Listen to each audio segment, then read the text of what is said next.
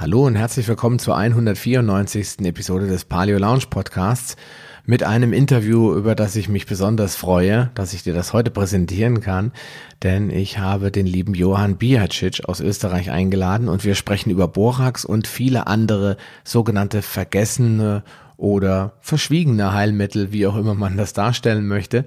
Ähm, es wird ein sehr, sehr buntes Interview. Wir sprechen über ganz unterschiedliche Themen, berühren dabei immer wieder das Thema Schulmedizin und warum es vielleicht nicht so gerne gesehen wird, dass wir uns in Zukunft alle selbst heilen können oder zumindest gesund erhalten können. Also, ich wünsche dir viel Spaß bei diesem Interview und ja, jetzt gleich nach dem Spot geht's los. Willkommen in der Paleo Lounge, deinem Podcast für Paleoernährung und einen ganzheitlichen Lebenswandel. Für ein Leben in Harmonie mit deinem Körper und der Natur. Johann ist äh, von Beruf Gärtner, vielseitig interessiert von Steuerungstechnik über Funk bis Maschinen. Dementsprechend reichhaltig liest sich auch die Liste der Hobbys, die im Laufe des Lebens ausgeübt wurden. Kernpunkt ist immer das Lesen gewesen. Zu Gesundheitsthemen kam er durch Erkrankungen seiner Angehörigen, die durch die herkömmliche Krebsbehandlung starben.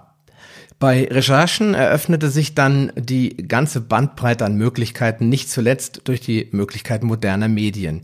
Heute hilft er Menschen, die noch leben und entweder gesund werden oder gesund bleiben wollen. Und jetzt sage ich Hallo und herzlich willkommen, lieber Johann, in deinem ersten Podcast, glaube ich, oder?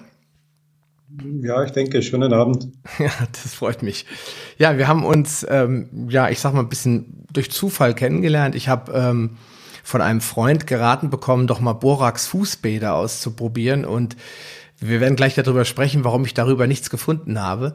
Äh, bin aber dann bei YouTube auf dich gestoßen, habe deine Videos angeschaut, ähm, habe gedacht, ja, mit dem musst du reden. Dann bin ich zu Facebook gegangen und siehe da, du hattest dort ein Profil. Wir haben uns äh, vernetzt und auch einen Abend sehr lang geschwätzt, bestimmt eine halbe Stunde, 40 Minuten haben wir uns äh, erstmal so kennengelernt, was machst du, was mache ich und dann haben wir beschlossen, ja, gute Idee, das machen wir doch mal. Und ja, jetzt bist du heute hier und jetzt frage ich einfach mal, ähm, wie bist du eigentlich, also wie bist du zum Gärtner gekommen, ist wahrscheinlich klar, hast eine Ausbildung gemacht irgendwann mal, aber wie bist du vom Gärtner zum, sag mal, Gesundheitsfachmann geworden? Ja, Fachmann würde ich nicht sagen. Ich bin eben vielseitig interessiert und ich komme aus der Praxis, also ich komme aus der Anwendung und natürlich ist auch theoretisches Wissen vonnöten. Man darf die Gärtnerei nicht unterschätzen. Wir haben sehr, sehr viele und facettenreiche Einsatzgebiete. Wir müssen biochemisch, biochemisch sattelfest sein. Wir müssen anorganisch, chemisch sattelfest sein. Wir müssen die Wirkstoffe der Pflanzen kennen. Wir müssen die Pflanzen selbst kennen. Also da ist sehr, sehr viel Hintergrundwissen, wenn man es ernst nimmt. Und das bereitet einen schon ein bisschen vor. Wir haben mit Schädlingen zu tun, wir haben mit verschiedenen Lebewesen zu tun, mit Viren, Bakterien auch. Und das ist schon eine sehr gute Vorbereitung. Also ich war ja immer technisch versiert und, und äh, durch meine Neugierde auch sehr, sehr breit informiert. Und ich hätte auch nie daran gezweifelt oder ich hätte nie daran gedacht, dass ich im privaten Bereich, wenn ich jetzt hergehe und recherchiere, Informationen finde, die meinen Angehörigen mehr helfen können als Fachleute. Ja, ich hätte das nie gedacht. Ich bin erst dann drauf gekommen, wie ich mit dem Onkologen sprach und der sagte, ja, gesund werden die nicht mehr. Wir können nur das Leben verlängern. Das ist schon ein Schock gewesen, weil ich habe gesehen, wie der Körper abbaut und wie der Körper zerstört wird. Und ich sagte, um diesen Preis, da, da stimmt doch etwas nicht. Warum macht man das? Wegen zwei Monate? Und dann, dann braucht man acht Monate insgesamt, um, um qualvoll zu sterben. Und zwei, zwei Monate davon ist die Qual verlängert worden durch diese Behandlung. Das ist ja schrecklich. Und ich begann dann zu recherchieren und fand eben diese Aprikosenkerne, den Wirkstoff Amygdalin und habe dann nachgeschaut und finde einen Wikipedia-Eintrag, wo steht, mehr als zwei Kerne zu essen ist gefährlich, weil Blausäure drin ist und weil das giftig ist.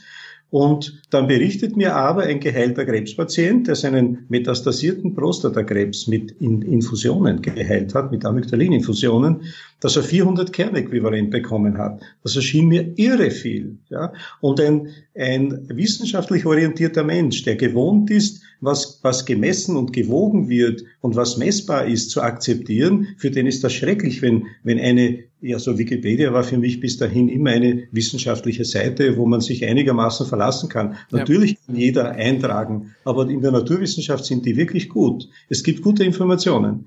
Und plötzlich stimmt das gar alles nicht. Also, ja, also eine Welt stürzt zusammen. Warum machen die das? Es stimmt ja offensichtlich nicht. Ich habe dann die Kerne bestellt. Es werden in Deutschland, habe ich gehört, 400 Tonnen jährlich verkauft. Das ist eine Riesenmenge. Also ich bin kein Einzelfall, sondern die Information ist weit verbreitet und wird auch sehr viel genutzt. Und habe dann begonnen natürlich mit, mit, äh, mit Besorgnis die Kerne zu essen und habe festgestellt, dass, dass sie eben nicht giftig sind. Und habe dann bis zu 160 Kerne gesteigert in 18 Stunden und habe festgestellt, dass gar nichts ist.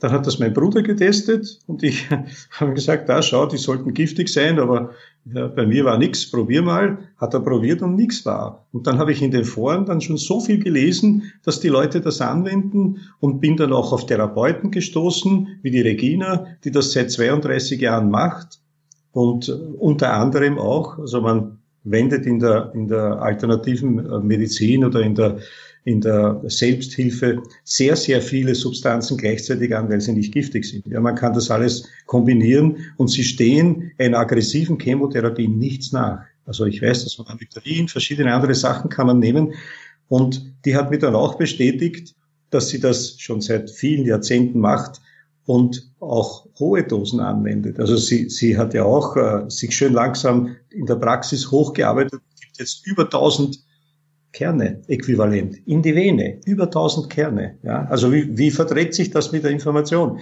Und ich musste dann, das war gar nicht leicht, ich musste dann lernen, dass die Wissenschaft lügt. Das heißt, die Industrie lügt, nicht die Wissenschaft, sondern die Industrie. Zu ihrem Vorteil ist sie bereit zu lügen. Das ist natürlich schlimm. Das muss man einmal akzeptieren und ich, ich, ich konnte mich früher immer verlassen. Ja? Auf wissenschaftliche Information konnte ich mich verlassen. Da konnte ich nachschauen, konnte sagen, aha, da steht so und so. Und jetzt weiß ich aber in der Zwischenzeit schon, bei Bohr, bei DMSO, bei Amygdalin, bei MMS stimmt das nicht. Da werden Dinge behauptet, die nicht stimmen. Und wenn man das schon weiß, dann durchschaut man die Absicht sehr leicht. Also man will alle diese Dinge, die man am Waldrand zusammenglauben kann oder die man irgendwo besorgen kann um wenig Geld. Eine MMS-Behandlung, ich habe es irgendwo ausgerechnet, kostet ein paar Cent. Davon kann die Industrie natürlich nicht leben. Und darum wird das heftigst bekämpft. Ja, wird behauptet, es wirkt nicht, das ist gefährlich, es macht Leberschäden, es macht Nierenschäden und es macht dich kaputt und, und so weiter. Man kann aber keine Geschädigten vorführen. Ja, es wird, äh, bei, bei diesen Filmen wird die Vergiftungszentrale zitiert, die sagt dann, ja, ich bekam einen Anruf, da hat einer das genommen, das ist mir so schlecht gegangen, er hatte Übelkeit und Durchfall. Also das, das sind alles so Geschichten. Aber das ist ja nicht wissenschaftlich, ja. Es wird dem ein wissenschaftlicher Anstrich gegeben, ist es aber nicht. Andererseits wieder äh, mokieren sich die Kritiker, hauptsächlich die, die aus der Industrie kommen, dass wir keine Beweise haben. Ja, wir haben natürlich keine klinischen Beweise für das, was wir machen. Wir benötigen das auch nicht, sondern wir wenden das an und das spricht sich herum. Das heißt, einer hat die Idee, so wie mit der ungesäuerten Methode, hat ein Brust- oder Krebspatient die Idee, was ist, wenn ich, wenn ich das das Natriumchlorid nicht ansäure, sondern versuche es in den Körper zu bekommen, dann müsste es doch eigentlich mit der Milchsäure der Krebszellen äh, in Kontakt kommen und dort spontan äh, Chlordioxid entstehen. Der hat das gemacht. Wir haben Teste und Versuche gemacht. Wir können nur raten. Aber wenn das funktioniert, wenn es nicht schadet, dann probieren es andere aus. Die kommen dann mit ihrem Bericht und sagen, ja, ich habe das gemacht, so hat es geholfen, so nicht. Und so bilden wir schön langsam eine sehr, sehr wirksame und gut fundierte Verfahrensrichtung. Und das wird dann in der Selbsthilfe gemacht. So läuft das aus. Das heißt, wir brauchen keine Studien. Wir verkaufen auch nichts. Wir geben nur die Information über den Gebrauch weiter.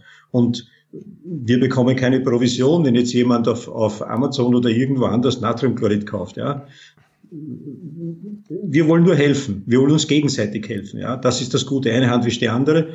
Und so läuft das. Und ich habe in der Zwischenzeit herausgefunden, dass diese Erfahrungsberichte sehr, sehr wertvoll sind. Ja, besonders wenn sie detailliert sind. Die Leute sind natürlich keine Fachleute. Sie können keine wissenschaftliche Aufstellung ihrer Tätigkeit geben, aber sie berichten. Ich habe diese Lebensführung, das habe ich genommen, das waren meine Beschwerden und das ist daraus geworden. Und so entwickeln wir eine, man kann fast sagen, ungeheure Kompetenz für, für Allfälliges. Und so, so helfen wir uns in den Gruppen und in der Selbsthilfe gegenseitig weiter. So läuft das. Hm. Das heißt, äh, das hat sich bei dir einfach wirklich so entwickelt, dass du selbst gesagt hast, ich suche jetzt nach Lösungen. Dann bist du in die klassischen Foren gegangen. Darf ich fragen, wie lange ist das her, als du damit angefangen hast? Sechs Jahre. Ich mache das seit sechs Jahren. Okay, ungefähr sechs Jahre. Das, da waren ja Foren schon fast nicht mehr so wirklich beliebt. Es gibt wahrscheinlich noch so solche Foren, wo die Leute wirklich solche Selbsthilfe-Informationen äh, mhm. austauschen, weil bei Facebook droht einem ja auch hier und da mal die Zensur, wenn da irgendwas läuft, was niemandem nicht gefällt.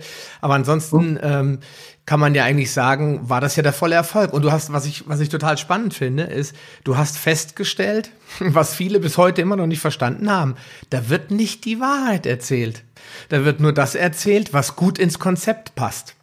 Ja, und ich habe damals, als ich angefangen habe mit äh, Litrill mich zu beschäftigen, weil um mich herum zwei, drei Freunde gestorben sind, sehr schnell mit 35 an Bauchspeicheldrüsenkrebs und einer an Speiche, äh, ähm, Speiseröhrenkrebs.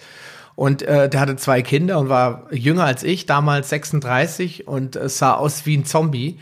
Und ich, und ich habe, die Frau hat mir so leid getan, äh, die, die hat überall gesucht nach Hilfe. Ich hab, kam zu spät. Meine Info mit B17, Litrill oder wie du gesagt hast, Amygdalin kam einfach zu spät und wahrscheinlich war der, wäre der Körper auch schon zu schwer, zu schwach gewesen, um das noch aufzunehmen. Aber mir ist aufgefallen, dass ich sofort in den verschiedenen Bereichen gelesen habe, was du gerade gesagt hast, das ist tödlich, das ist giftig und so weiter. Natürlich gibt es in der Natur Dinge, die in der Tat giftig sind und die schädlich sind, aber die kennt man eigentlich gemeinhin. Und diese Kerne würden nicht verkauft, wenn sie giftig wären. Du kannst auch keinen Knollenblätterpilz oder keine Fliegenpilzpasteten kaufen, ja, weil jeder weiß, dass die tödlich sind, ja. Oder äh, ich habe noch nie gesehen bei Amazon, dass du Cobra-Gift kaufen kannst, ja. Wenn es wirklich nachweislich tödlich wäre, ja, dann würden sie es nicht verkaufen.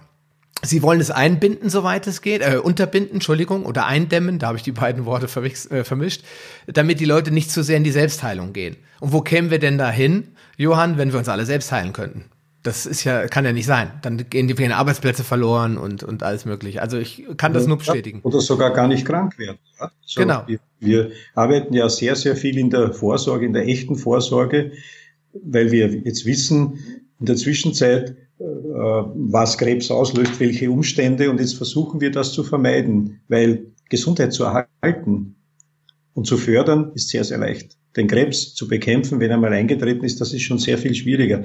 Und darum machen wir das. Das, was die Medizin macht, die sogenannte Vorsorge, das ist keine Vorsorge. Eine Vorsorge wäre, wenn der Arzt sagt, gehen Sie nach Hause, laufen Sie jeden Tag 30 Minuten lang äh, kräftig äh, äh, herum, äh, trinken Sie äh, reines Wasser, essen Sie kein Brot, keine Mehlprodukte, und keinen Zucker, keine Milchprodukte, essen Sie viel rohes Gemüse, versuchen Sie äh, Mikroorganismen in den Darm zu bekommen, da die Darmflora stimmt. Und wenn er das sagt, ja, und wenn die Leute das machen, die kämen nie wieder. Die werden gesund und kommen nicht mehr. Darum wird das ja auch nicht gesagt. Das ist ja nicht im Sinne der Industrie. Ich bin in der Industrie deswegen nicht böse. Das sind ja keine bösen Leute. Das sind Leute wie du und ich. Ja, die machen ihren Job. Und der Job besteht halt daraus, ein Produkt zu verkaufen und alles, was diesem Produkt in Konkurrenz gegenübersteht, wird natürlich, wenn es geht, unterdrückt und es geht. Mit viel, mit viel Geld, mit viel Werbung und kann man das machen. Ja, Ich weiß nicht, ob da vielleicht wer bestochen wird und man arbeitet mit recht unsauberen Mitteln. Also es, wenn nachgewiesen werden sollte, dass ein Stoff giftig ist, dann greift man auch ein bisschen zu Tricks, solange bis man ein Ergebnis hat und sagt, bitte seht her, das ist giftig, das können wir nicht im, im Verkehr lassen und dann wird es rausgezogen, so wie im Fall von Borax. Nicht?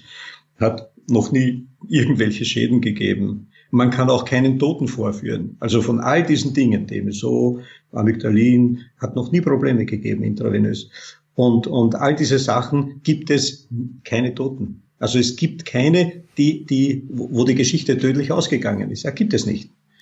Und das ist natürlich bemerkenswert, wenn man bedenkt, dass reine Aspirin laut, äh, laut deutschen Medien in Deutschland etwa 5000 Menschenleben kostet.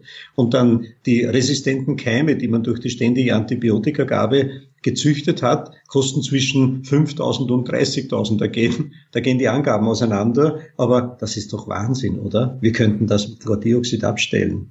Das mhm. ist extrem, ja. Das ist extrem. Und auch die Weigerung, diese diese extreme Weigerung der Industrie, ja, keine, keine Versuch, man könnte einen klinischen Versuch machen, wenn, wenn wirklich das, also wenn wirklich das Helfen am Menschen die, die, der Beweggrund wäre, dann könnte man ja einfach eine klinische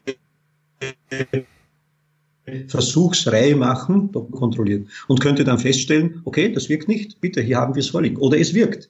Das gleiche bei Impfungen. Es gibt keine wissenschaftliche Studie, keine wissenschaftliche vergleichende, placebo kontrolliert und doppelblind zu den Impfungen. Ist nicht notwendig, weil man misst einfach, ob sich ein Antikörper bildet, ob sich Antikörper bildet bilden, und das tun sie. Da braucht man nur Aluminiumhydroxid spritzen. Ja, das Immunsystem wird aufgepeitscht, dann sagt man, oh, da hat schon gewirkt, super, alles okay. Und heute stellen wir fest, dass die meisten Epidemien bei Masern, weil das jetzt gerade so modern ist, das waren alles Geimpfte.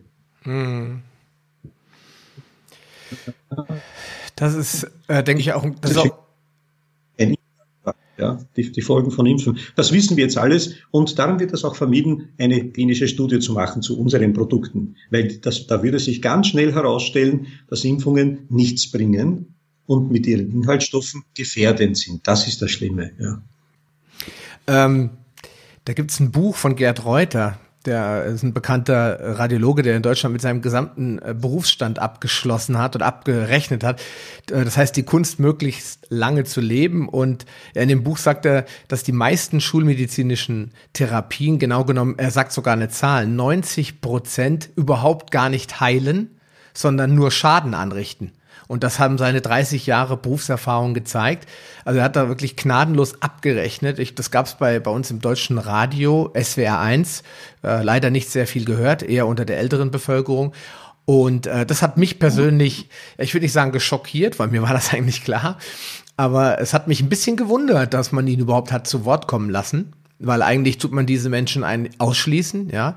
Wenn jemand sagt, wie Hans Tolzin ähm, auf irgendwelche Impfkongresse geht und den Leuten sagt, pass mal auf, ich habe da mal eine Frage zur Wirksamkeit. Ach, der Tolzin. Und dann gehen sie alle stiften und halten sich Peter vor die Augen und wollen nicht gesehen und erkannt werden. Wenn das ja alles nur Spinner sind, ich sag's jetzt einfach mal, René Gräber, Hans Tolzin, äh, Bert Egartner, ein Landsmann von dir, wenn das alles ja nur Lügner und Schwachsinnige sind, ich weiß gar nicht, ob ich das sagen darf in meinem im Podcast, äh, warum äh, kommt dann keiner mal hin und sagt mal, pass mal auf, wir beweisen euch jetzt mal eins zu eins, warum die nur Unsinn erzählen. Schauen Sie mal, hier ist eine Studie, Placebo doppelt kontrolliert, und zwar Ungeimpfte, Ungeimpfte und Geimpfte. Wir haben die mal verglichen und das Ergebnis war, die Ungeimpften, die sind einfach kranker. Ja, aber das können sie nicht, weil es, sie das nie gemacht haben, weil es unethisch ist. Weil es unethisch ist, jemanden den Impfstoff vorzuenthalten, so wird es zumindest behauptet. Deswegen machen sie Placebo-Studien, bei dem das Placebo Aluminium ist. Ja, und dann sagen sie, siehst du, da gibt's keinen Unterschied. Aber dass die natürlich, in den Nebenwirkungen, ne? aber dass ich damit natürlich immer eine Antikörperreaktion äh, produziere. Und noch schlimmer ist ja bei Tetanus, die äh, impfen ja gar nicht gegen einen Erreger, den sie anscheinend nicht kennen, keine Ahnung, sondern gegen das Gift des Erregers, gegen das Tetanustoxin, das Clostridium.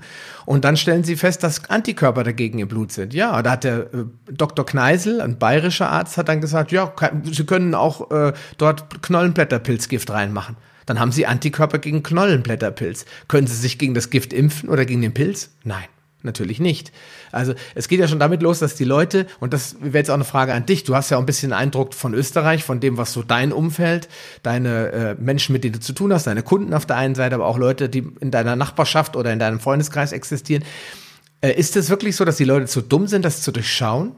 Oder wollen sie nicht, halten sich die Augen zu, die Ohren zu, sagen, ich will es gar nicht wissen? Nein, sondern die Leute äh, sind so eingestellt, wie ich es war. Ich bin nur durch Zufall draufgekommen, aus, aus eigenem Schaden oder aus dem Schaden meiner Angehörigen. Wäre das nicht, dann würde ich heute das auch noch äh, nicht hinterfragen. Ich habe vor zehn Jahren noch die Impfungen verteidigt. Ja. Ich dachte auch, das Polio, ich habe äh, kinderlähmungsgeschädigte Erwachsene gekannt, die gelähmt waren oder halbseitig gelähmt waren.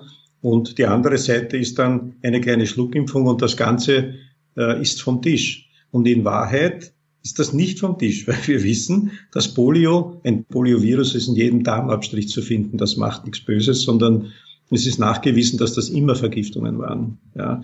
Im, im 1780 äh, oder 1870, ich glaube 1870 wurde erstmals eine Arsenvergiftung beschrieben mit ähnlichen Lähmungserscheinungen. Das heißt, die Medizin und die Wissenschaft weiß sehr wohl, in, wie die neurologischen Schäden von, von solchen Vergiftungen aussehen. Aber das wird einfach unterdrückt, wenn man wir das verkaufen. Und bei Tetanus gibt es eine Hochrechnung, da kostet die Durchimpfung, weil es sind ja alle geimpft, Tetanus wird ja immer geimpft, die Durchimpfung gibt's nicht extra, sind immer Mischimpfungen. 14 Milliarden Euro im Jahr. Allein in Deutschland, das ist nur Deutschland, ja, ist zwar ein großer Teil von Europa, aber jetzt muss man sich vorstellen, was das für Summen sind. 14.000 Millionen. Ja? Und da kann man schon einiges machen mit dem Geld. Ja, da bleibt viel über. Wenn man jetzt denkt, bei Polio, das ist Betrug. Ja, das, das macht nichts. Es hat auch nichts gemacht. Die Einführung der Impfung hat die Erkrankungsrate in keiner Weise beschleunigt oder verlangsamt oder reduziert, sondern reduziert oder, oder äh, null gleich gemacht hat das Verbot von DDT. Dann war Polio weg. Und in Ländern, wo heute noch DDT verwendet wird und andere, es gibt ja äh, Phosphorsäureester, die wir noch gespritzt haben. Das sind schwere Nervengifte, die den Körper sehr, sehr rasch durchdringen.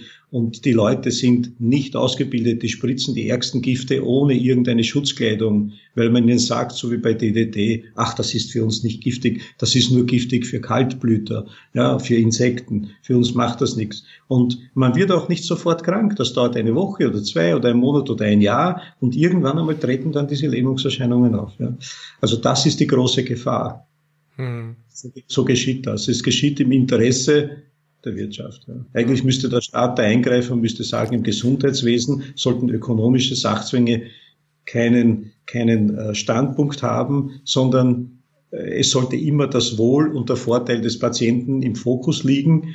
Und wenn man das macht, also wenn wir jetzt die Bevölkerung wirklich versorgen würden mit Vitamin D ausreichend, ja, nicht so, nicht, dass man sagt, vor, vor zehn Jahren hat man noch gesagt, 20.000 sind, äh, 20 Nanogramm sind genug. Das ist extrem zu wenig. Wir brauchen 60 bis 90, bei Krebs 100 bis 150 Nanogramm in, äh, per Millimol. Und äh, wenn man das, wenn man die versorgen würde, wenn man den Leuten Borax gibt, weil wir haben halt alle Bohrmangel, ja, da fallen 70 Prozent haben Arthrose, Arthritis, Osteoporose, Wechseljahresprostata-Beschwerden. Die fallen größtenteils weg, das macht das Bohr.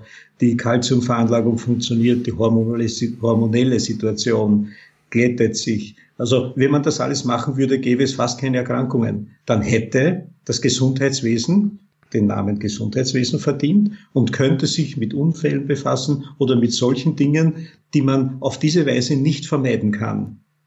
Das wäre Vorsorge, nicht? Ich habe da vorhin nicht, das nicht abgeschlossen. Vorsorge ist nicht, wenn der Mediziner in seinem, in seiner Ordination wartet. Er lässt dich leben, so wie du willst. Und durch die Werbung und durch die industriellen Druck, Drücke, die man da hat, ja, etwas zu kaufen und, und eine, auf eine bestimmte Art sich zu ernähren, durch, dadurch wird man krank und jetzt wartet der Arzt dort, bis du krank bist und zu ihm kommst und dann verschreibt er dir etwas gegen die Symptome. Das ist keine Vorsorge. Oder du gehst zur gesunden Untersuchung, der, er stellt nur fest, ob du schon krank bist. Wenn du noch gesund bist, lässt er dich wieder gehen. Ja, der fragt nicht, wie lebst du? Das wäre wichtig. Es, es wäre sehr, sehr wichtig zu erheben, wie die Lebensführung ist, weil heute wissen wir ja schon, es gibt Ernährungsberater, die wissen, wie man sich ernähren sollte. Also das ist ja alles schon bekannt. Es wird halt nicht sehr publiziert, weil es extrem geschäftsschädigend für die Industrie ist. Ja, wenn mhm. die Leute gesund sind. Und das wäre die eigentliche Aufgabe des Arztes. Und das wäre das, ein Gesundheitswesen. Und wir könnten die Kosten reduzieren auf ein Drittel oder vielleicht auf ein Fünftel sogar. Da gibt es optimistische Durchrechnungen auf ein Fünftel. Das heißt, wir könnten unsere Krankenkassenbeiträge stark reduzieren. Die Spitäler werden plötzlich nicht überfüllt. Das Bedienpersonal, das Pflegepersonal wäre nicht überlastet, weil sehr, sehr viele Krankheiten gar nicht erst zustande kämen. Die Leute würden gesünder leben. Sie würden wahrscheinlich auch länger leben. Das ist schlecht für die Pensionskassen. Sie müssten mehr zahlen. Also das sind alles so so äh, Sachen mit großer Tragweite, die man eben durchrechnen muss. Aber insgesamt würden wir uns sehr, sehr viel ersparen. Und die Industrie würde darunter leiden. Tja, und dann wird immer gedruckt, äh, gedruckt sei schon, äh, Druck ausgeübt über die, über die Lobbyisten. Es gibt ja jede Menge Lobbyisten in Berlin, bald mehr als Abgeordnete. Und äh, die üben natürlich einen unglaublichen Druck auf diese Menschen aus. Und das ist jetzt keine Verschwörungstheorie. Da braucht man sich nur mal in, äh, in verschiedenen, äh, durchaus sehr seriösen, anerkannten Magazinen einlesen. Dann stellt man fest, auch unser Gesundheitsminister Herr Spahn hat äh, über Politas ähm, sehr, sehr gute Verbindungen zur Industrie gepflegt, sehr lange. Und auch da war er schon im Gesundheitsausschuss der CDU. Also da kann ich sagen, das hat er alles vorher beendet. Und diese Freundschaften wird er auch nicht einfach wegwerfen, sagen, Leute, bitte löscht meine Telefonnummer aus eurem Telefonbuch. Ich will mit euch nichts mehr zu tun haben. Oder ich darf ja jetzt nicht mehr. Also, dass da überhaupt nicht drauf geachtet wird, finde ich halt sehr, sehr traurig, weil die Glaubwürdigkeit der, der Politik, und das ist bei euch in Österreich ja leider genauso, ist eigentlich in allen europäischen Ländern, die nimmt natürlich dadurch ständig ab weil die Menschen dann, die wenigen, die dann schon mal hinschauen und hinhören, sagen sich natürlich, äh, wie kann das denn sein?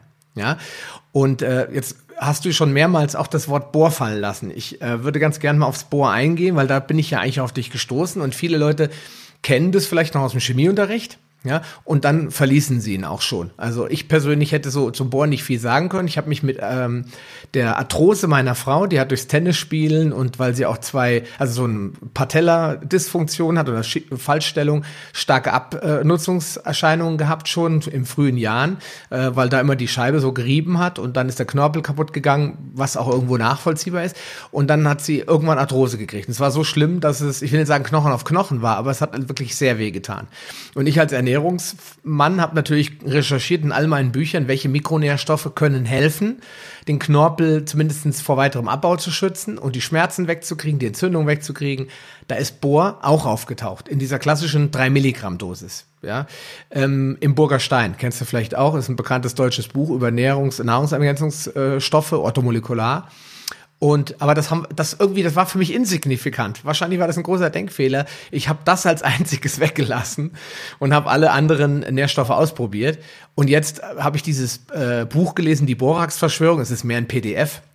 Werden wir in den Shownotes nochmal verlinken. Und da stand das ja drinnen mit diesem australischen, glaube ich, Forscher, der dann selbst damit ganz fröhlich, fromm und frei und hat sich überhaupt nichts dabei gedacht, die Leute damit geheilt hat ja, also Arthrose geheilt hat und bis zu einem gewissen Punkt, ja, wo er dann auf die Finger gehauen gekriegt hat. Aber vielleicht erzählst du noch mal, wie bist du jetzt in deiner ganzen Recherche aufs Bohr gestoßen?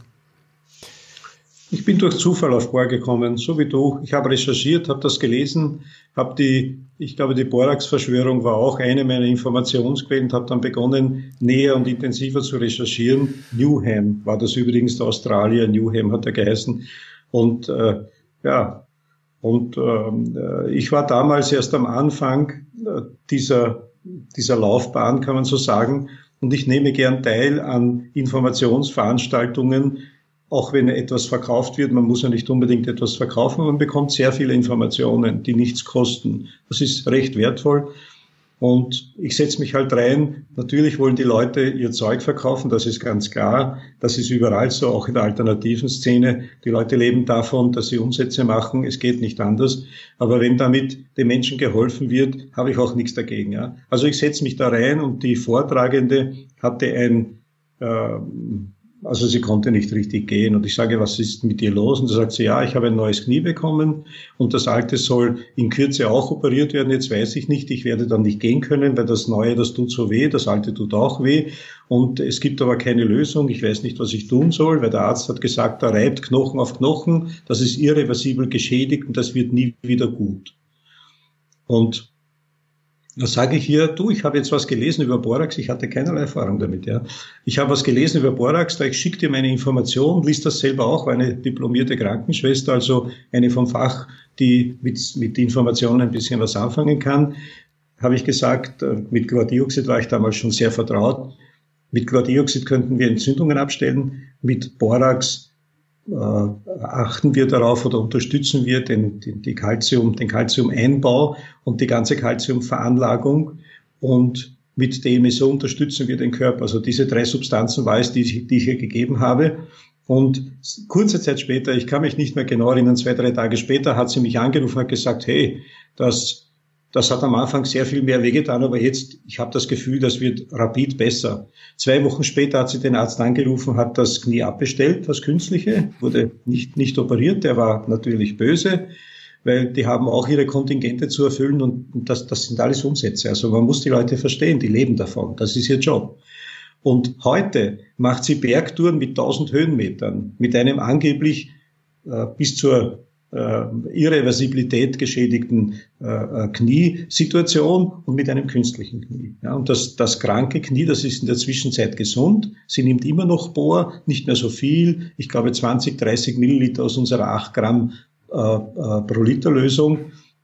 Das ist etwas mehr, als wir anfangs gesagt haben. Wir haben festgestellt, dass zu wenig nichts hilft. Ähm, es ist der, aus der Literatur stellt sich auch heraus, so zwischen 7 und 14 Milligramm unter sieben spielt sich gar nichts ab. Etwa zehn benötigen wir täglich. Das sind ja nur Tausendstel Gramm, das ist ja lächerlich wenig. Und äh, wir bieten dem Körper einfach mehr an. Wir bieten ihm 30 an. Bei Osteoporose oder bei schweren Fällen können wir bis zu 100 Milliliter nehmen. Und um die Zirbeldrüse zu entkalken, diese Geschichte kennst du vielleicht auch, da nimmt man 300 bis 500 Milliliter eine Woche lang und äh, versucht, äh, äh, Fluoride von der Zirbeldrüse wegzubekommen, die da ganz offensichtlich ähm, draufkleben und eine Schicht machen. Ich habe das auch probiert. Es ist tatsächlich so, das wird auch berichtet von den Anwendern. Also Schaden hatten wir noch nie. Es gibt Leute, die haben einen Liter am Tag getrunken. Es gibt keine Schäden über den Tag verteilt. Aber alle berichten oder fast alle berichten über buntere Träume. Zirbeldrüse soll ja Sitz unserer Intuition sein. Und es ist tatsächlich so, dass man, besonders am Anfang, das erste Mal merkt man es ganz drastisch, Träume, die, die in, in Fortsetzungen laufen, ist total interessant. Ja, also man wird munter in der Nacht, schaut sich um, was ist, ja, ich kann auch schlafen und du träumst dann weiter. Sowas hatte ich seit meiner Kindheit nicht mehr. Und das tritt bei dieser Entkalkung der Zirbeldrüse auf. Ja. Bohr ist so wenig schädlich. Es gibt ja keine Vergiftungen, es gibt keine Schäden, keine Todesfälle. Also es gibt keinen Grund, warum es verboten wurde, außer dass die, dass die Industrie halt keine Geschäfte mehr macht. Und äh, Bohr ist derartig ungiftig, dass, dass man es einfach auf Verdacht nehmen kann. Also man kann diese paar Tausendstel Milliliter, ein Schnapsglas, 20 Milliliter aus dieser Lösung kann man ohne weiteres nehmen. Da kommt man mit einem Liter etwa 40 Tage aus. Und ja, das nimmt man einfach dazu, zu irgendetwas. Es schmeckt ein bisschen seifig und fischig. Ich gebe es in Orangensaft hinein oder in Apfelsaft hinein, damit es nicht so grauslich schmeckt. Ich kann nichts nehmen, was mir nicht schmeckt. Ja, ich kann nicht einmal Wasser trinken, wenn ich keinen Durst habe. Also tue ich mir da ein bisschen schwer. Und das wird einfach genommen. Ja. Wir decken damit den, den, äh, die Calcium, den Calciumeinbau in die Knochen, die Veranlagung decken wir ab und auch die hormonelle Situation. Also nicht nur Geschlechtshormone, aber auch. Äh, Bohr nimmt in vielen Steuerelementen teil im Körper und hat auf jeden Fall positive Wirkung, ist leicht pilzgiftig, man kann damit Nagelpilz behandeln, man kann sich das Bohrpulver auf die Socken streuen und muss die Schuhe nicht wegschmeißen, wenn man Fußpilz bekommen hat, weil der ist dann weg. Ja, die, die halten das nicht aus, die armen Pilze. Und das sind so ganz, ganz leichte. Wir haben ja in unseren Gruppen Leute, die kommen und sagen, hey, ich habe Fußpilz immer wieder seit vielen Jahren, seit 20 Jahren, juckt und beißt und ich habe meine Schuhe schon weggeschmissen und ich habe eine Salbe bekommen und was zum Einnehmen. Ja, also, also wieder.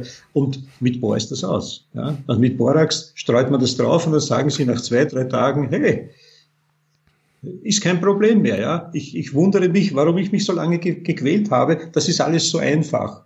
Hm. Das, ist, das ist die Ursache dessen. Ja?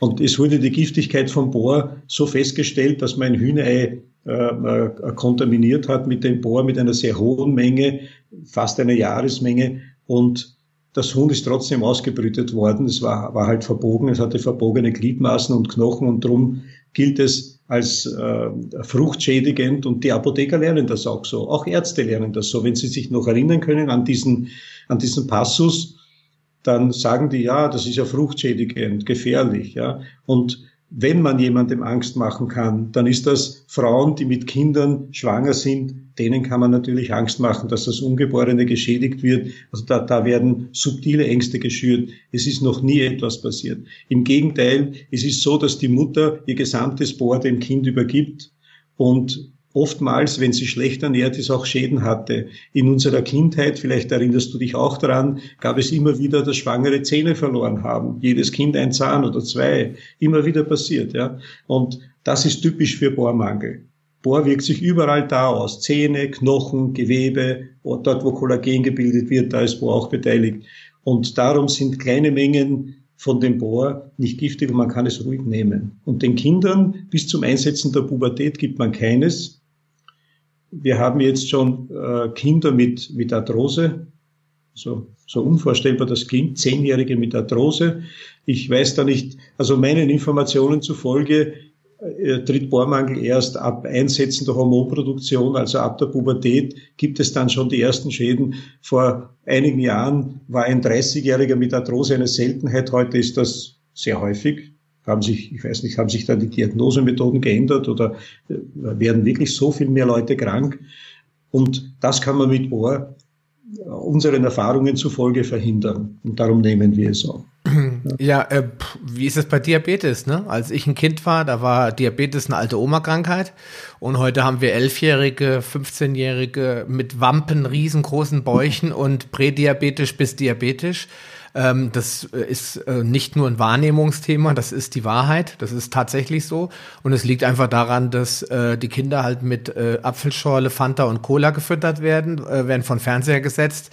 Meine Kinder ähm, dürfen das nicht, Fernsehen gucken ist bei uns verboten, bis auf einmal in der Woche oder zweimal am Wochenende dann, wenn sie ausschlafen können und äh, einfach mal als Ablenkung, weil ich will denn das, diese Medien auch nicht verderben, weil ich hab, durfte als Kind auch Fernsehen gucken. Bei mir ist ein, auch noch was Gutes rausgekommen, sag ich mal.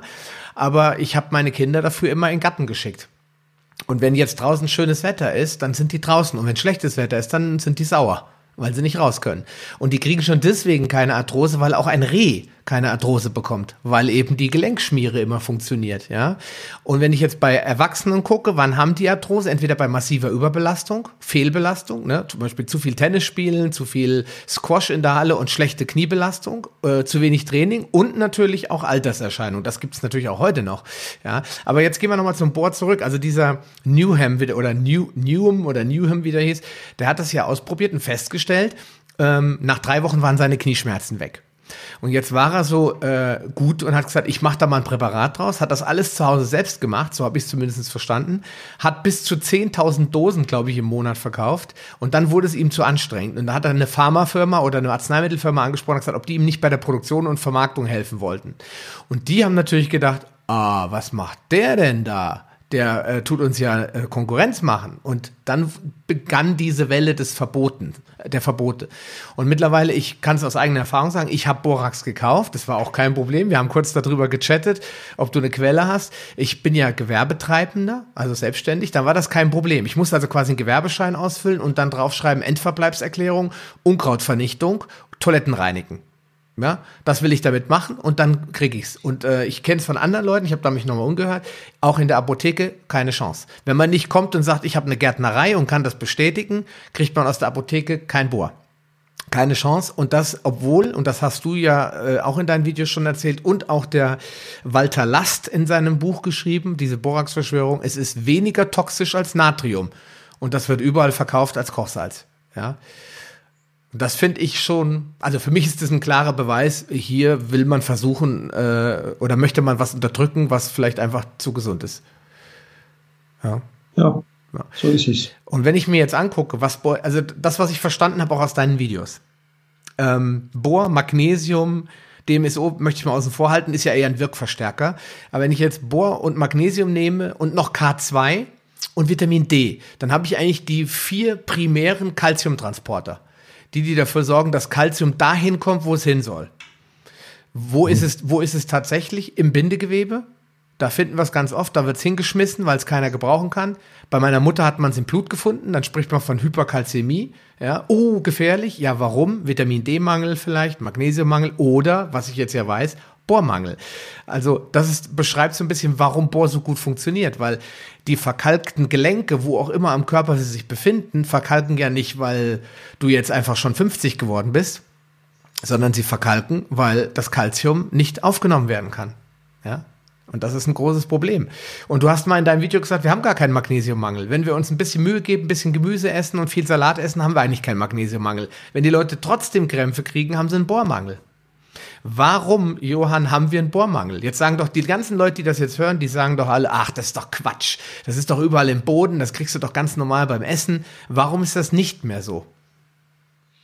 Ja, naja, da gibt es die Überlegung, dass Bohr ein recht großes Molekül ist, die Natriumtetraborat, und alles andere, was wir düngen, sind ein- oder zweiwertige Ionen, also Stickstoff, Phosphor, Kali, Calcium, Magnesium, das düngen wir als ein- und zweiwertige Ionen.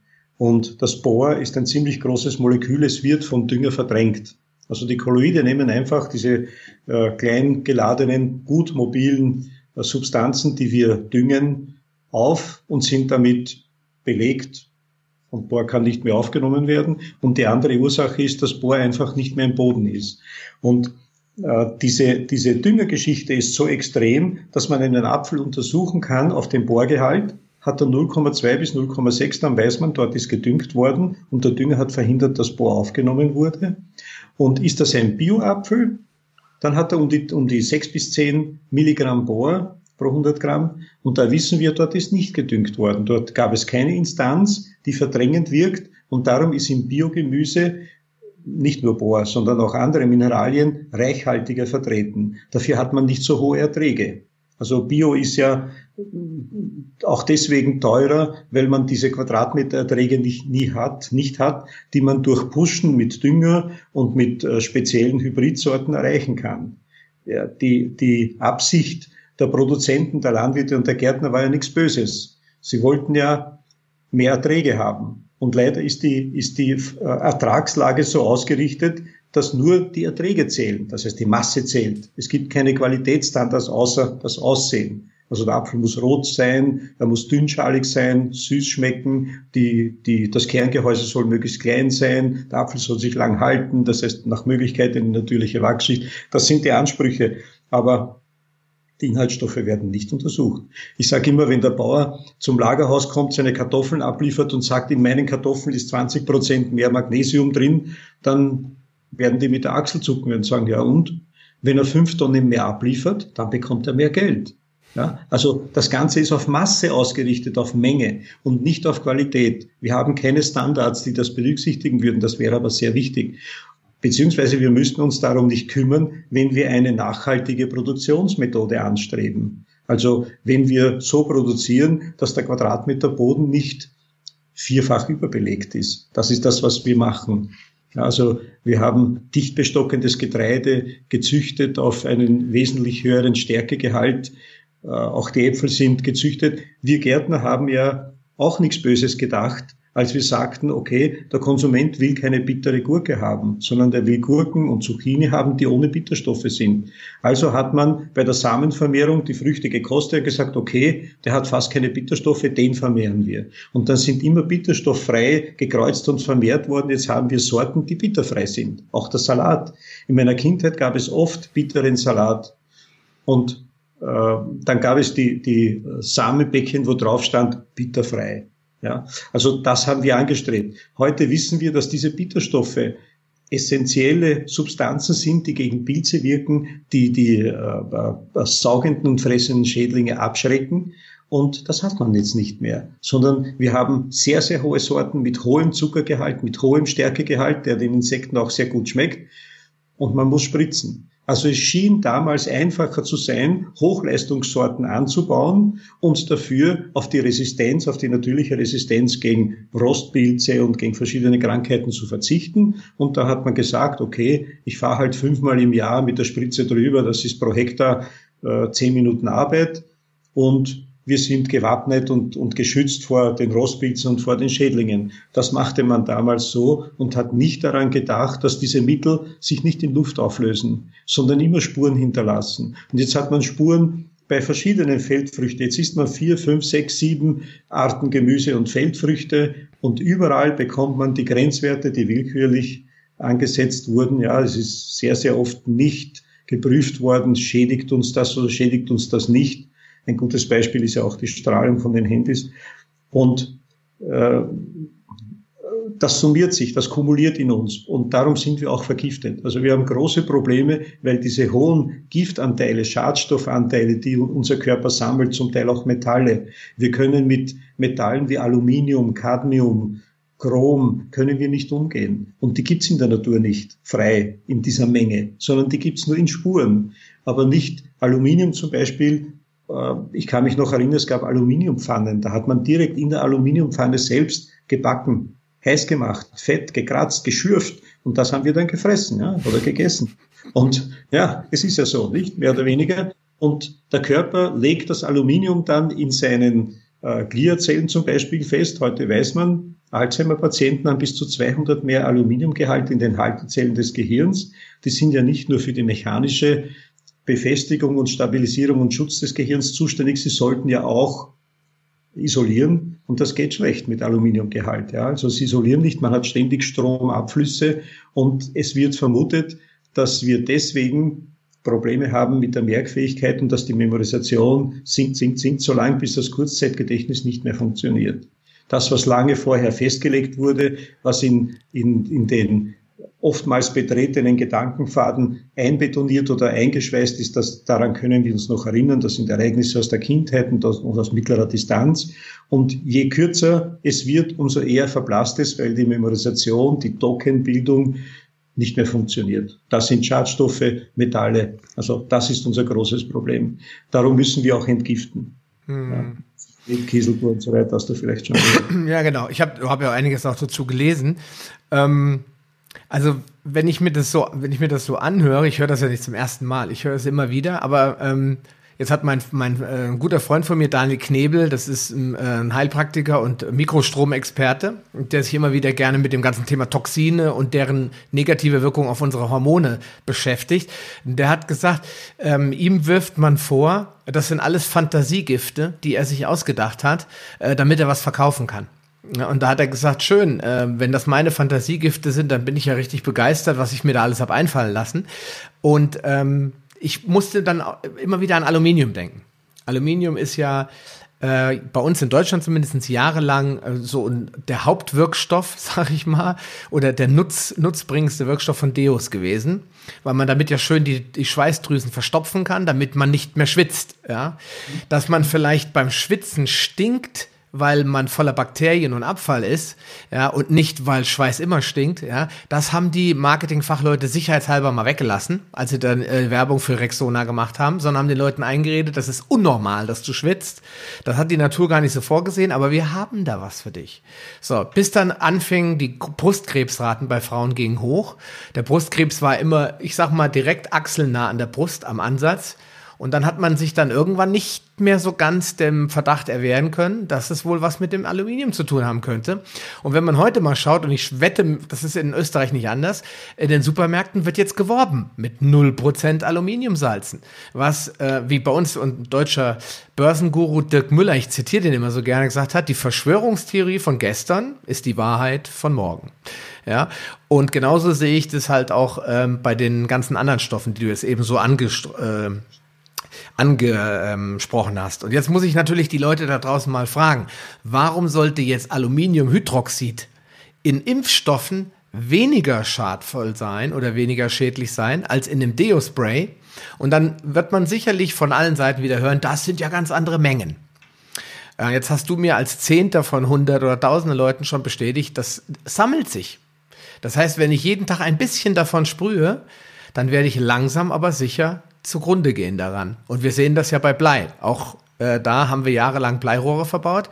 Heute weiß man, Blei sammelt sich im Körper und die Leute werden dann krank irgendwann. Das wird nicht einfach abgebaut. Warum? Gut, die Industrie leistet ganze Arbeit, könnte man jetzt einfach pauschal sagen. Warum geht das nicht in die Köpfe, dass diese ganzen Umweltgifte, wir haben noch nicht über Pestizide gesprochen, Glyphosat und so weiter, ein Riesenthema, warum die auf dem Gemüse nicht nur die Insekten abtöten und anschließend bei uns hinten rauskommen, sondern warum die sich ansammeln und uns krank machen. Stück für Stück. Warum versteht das keiner? Kannst du mir dazu eine Antwort geben? Ja, die Leute haben damit nichts zu tun. Ja, die Leute haben damit nichts zu tun. Die Information darüber wird in den Medien nicht gebracht. Ich habe übrigens keinen Fernseher. weil du vorhin gesagt hast, die Kinder dürfen nicht fernschauen. Bei mir geht das gar nicht. Ich habe keinen Fernseher und da ist das, da fällt das eigentlich weg. Ja, es gibt keinen Fernsehanschluss und ich schaue mir das einfach nicht an. Und manchmal, wenn ich bei meiner Mama zu Besuch bin und sehe, was da im Fernsehen gebracht wird, bin ich froh, dass ich, dass ich nicht aufgehalten werde. Ja, man, es ist Zeit totschlagen, wirklich Zeit totschlagen. Man wird manipuliert, es ist sehr, sehr manipulativ, auch politisch natürlich auch industriell. Es wird nichts gebracht oder fast nichts gebracht. Ich staune oft, dass es hin und wieder Sendungen gibt, die ganz gut sind, auch beim ähm, ARD, ZDF, die aus äh, Gesundheitsthemen sind, zum Beispiel die, äh, diese, die Gesundheitsärzte ist eine, so eine Serie, vielleicht kennst du die, eine, eine ganz gute Sache, ja, die versuchen auf alternative Weise verschiedene Krankheiten zu heilen, dass es so etwas gibt, da muss man ja froh und dankbar sein. Das wäre vielleicht ein Grund, einen Fernseher zu haben. Aber sonst Serien und all das, das ist wirklich Zeit totschlagen. Wir sollten uns mehr miteinander befassen und, und äh, kommunizieren von, von Antlitz zu Antlitz, das wäre wichtig. Ja, mhm. Dass wir wegkommen von dieser elektronischen Kommunikation und dann, ich habe jetzt kürzlich erst verfolgt, Radio höre ich schon manchmal, wenn ich äh, mit dem Lastwagen unterwegs bin, ja, höre ich Radio und da sagt man, es gibt große Sorge wegen der Telefone, ob man die jetzt verbieten soll oder nicht in der Schule, weil die lenken ab. Niemand macht sich Gedanken darüber, dass jedes Kind ein Telefon mit hat, jedes dieser Telefone ununterbrochen strahlt und in Summe stell dir vor, was in so einem Klassenzimmer los ist, was da an Strahlung gibt. Daran denkt niemand und, und sagt auch keiner, weil die Industrie sagt, so wie auch beim Glyphosat behaupten die, es gibt keine belastbaren Beweise, dass Glyphosat giftig ist, ja, oder, oder wirklich Schäden hervorruft. Es gibt nur einen Verdacht, aber der ist nicht begründet. Und auch was den Funk betrifft und was unsere Handystrahlung und dergleichen betrifft, sagen wir auch, es gibt keinen belastbaren, keine belastbare Untersuchung. Es wird wohlweislich keine gemacht, die nachweist. Wir haben aber, dass, dass es schädlich ist. Wir haben aber in der, in der Krebshilfe, also in der, in der Selbsthilfe beim Krebs, haben wir Jetzt habe ich dich wegge, weggeblickt. Ich weiß nicht, was ich da. Ah, ich sehe schon. Muss ich dich wieder besser machen. Äh, In der Krebshilfe hast du gesagt. Ja, wir haben zweistellige Zuwachsraten von Kinderkrebs, von Kinderkopfkrebs, Gehirntumoren. Ach so, Gehirntumoren. Mhm. Ja, zum Teil. Und das ist natürlich schlimm. Ja, das ist, das ist ganz, ganz arg. Mhm. Ja gut, ich meine, wir haben ja überhaupt ein Wachstum an Krebs. Ich bin ja ähm, auch mehr durch meine Recherchen auf Lothar Hirneise gestoßen. Ein bekannter äh, Stuttgarter Arzt und äh, Pharmakritiker auch natürlich, weil er, wenn er Arzt den. Ist er, nicht, äh, er ist Pfleger. Ja. Er ist Pfleger, ich glaube, er ist nicht Arzt. Ah, okay. Aber er ist, er ist äh, sehr, sehr, sehr, sehr bewandert und er vertritt natürlich auch die Meinung, dass diese, diese Chemotherapien und die herkömmliche Behandlung kontraproduktiv ist in den meisten Fällen und mehr Schaden anrichtet, als es nützt. Sein, sein Buch heißt ja äh, Chemotherapie heilt Krebs und die Erde ist eine Scheibe. Ja, also er will damit ausdrücken, dass beides nicht stimmt. genau, richtig. Und äh, was, was ich halt daran so spannend äh, fand, ist, äh, er macht ja so mehrere Vorträge, wo er auch ziemlich deutlich zeigt, dass das, was an Wissenschaft da außen existiert, eigentlich nichts ist. Nichts. Wenn man bedenkt, seit 20, 30, 50, 60 Jahren forschen wir, verplempern. 120. Genau, forschen wir in diese Richtung. Wir sehen nur eins, die Zahlen gehen nach oben immer weiter nach oben. Die Leute sterben immer mehr und immer mehr. Und in den USA sagt man schon, 2050 wird jeder Zweite an Krebs sterben. Ja, an irgendeiner Form von, ist ja egal. Und stattdessen sagt man, beweg dich mehr, friss weniger. So sagt er immer, ne? Und äh, rauch nicht mehr. Und dann hat, hat er gezeigt, dass die meisten Toten eben keine Raucher sind, sondern ganz im Gegenteil. 97 Prozent der Raucher oder noch mehr äh, erleiden nie Krebs. Ja, das ist schon irre, ähm, was da einfach so ja. Das stimmt nicht. Blasenkrebs zum Beispiel, äh, die Ausscheidungsorgane sind am meisten involviert beim Rauchen, wenn wir jetzt dabei sind. Und die kommen ja mit bis zu 2000 verschiedenen Stoffen, die durch die hohe Temperatur der Glut freigesetzt werden. Die kommen ununterbrochen damit in Berührung. Etwa 97 Prozent aller Blasenkrebspatienten sind vorher Raucher gewesen. Also da gibt es ja eindeutig einen Zusammenhang. Nur drei Prozent der Blasenkrebspatienten sind keine Raucher. Also da gibt es den Zusammenhang. Nee, beim, ich, meine, ich meine beim Lungenkrebs. Lungenkrebs, ja. Also Lungenkrebs, Rauchen macht Lungenkrebs, ne, sagt er ja. ja. So, nicht zwangsläufig Lungenkrebs äh, erzeugt, es ist wahrscheinlich so, dass die ständige Reizung auch um einiges mithilft. Wenn ich mich recht erinnere, liegt die Rate über 50 Prozent, also 60, 65 Prozent. Das macht schon ein bisschen aus. Aber das ist nicht das große Problem beim Rauchen, die Lunge. Weil wenn du keine Luft bekommst, rauchst du nicht mehr. Das große Problem ist Störung des Fettstoffwechsels, Störung des Switching der Leber zwischen äh, Low-Density, High-Density Fetten. Das funktioniert nicht mehr. Der Fettstoffwechsel ist in den meisten Fällen schrecklich gestört. Das sind die eigentlichen Probleme. Und die, die Fette können dann, sind nicht mehr zellgängig, sondern sie lagern sich in den Gefäßen an. Und das Schlimme ist, die Plaque entsteht nicht gleichmäßig, sondern punktuell. Und da sind oft, wenn man sich das im Mikroskop anschaut, solche Querschnitte, da sind oft so Fähnchen, die schwappen mit dem Blut so hin und her und irgendwann einmal brechen sie ab kommen in den kleinen Kreislauf Gehirn oder Lunge und führen dann zum Lungeninfarkt oder zum Schlaganfall. Das ist das eigentlich Gefährliche. Und man kann nicht sagen, wann es eintritt. Man kann nicht sagen, wie schwer es ist. Ja, man könnte es untersuchen. Also das ist, das, das ist die große Problematik beim Rauchen. Wenn man weiß, dass etwas schädlich ist, sollte man es lassen. Mhm. Also Sozial. Rauchen hat überhaupt keine positive Wirkung, bis auf die leichte Anregung der Peristaltik. Das mhm. merkt man Raucher rauchen in der Früh ein und können dann aufs Klo gehen. Deswegen machen sie es nach wie vor. Wenn sie aufhören, fällt das weg.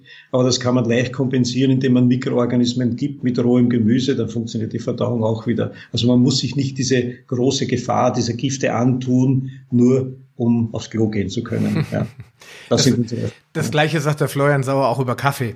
Er sagt aber, Kaffee ist Stress für den Darm, deswegen können die Leute aufs Klo. Weil in dem Moment, wo sie Kaffee trinken und dann kriegt der Darm Stress und dann will er sich entleeren und dann können die Leute mhm. aufs Klo.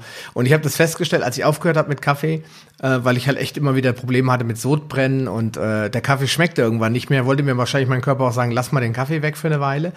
Und dann habe ich ihn weggelassen und dann musste ich wirklich kämpfen, morgens wieder aufs Klo zu können. Und so hatte sich der Darm schon daran gewöhnt, diesen mhm. Reiz jeden Morgen zu kriegen und dann äh, sich entleeren zu können. Und das ist, ich glaube, wenn wir jetzt, wir können ja von einem Gebiet zum nächsten springen. Es sind ja unglaublich viele ganz simple Dinge, die, die du ja auch quasi in deiner Dokumentensammlung äh, im, immer wieder so zusammenträgst, die natürlich in der Öffentlichkeit als Verschwörungstheorien gelten, als Quacksalberei, Scharlatanerie. Das kann man dir jetzt alles nicht vorwerfen, weil du bist ja kein Arzt. Deswegen kann man dich ja nicht Scharlatan oder Quacksalber nennen, sondern man kann uns einfach im Endeffekt als Spinner abtun.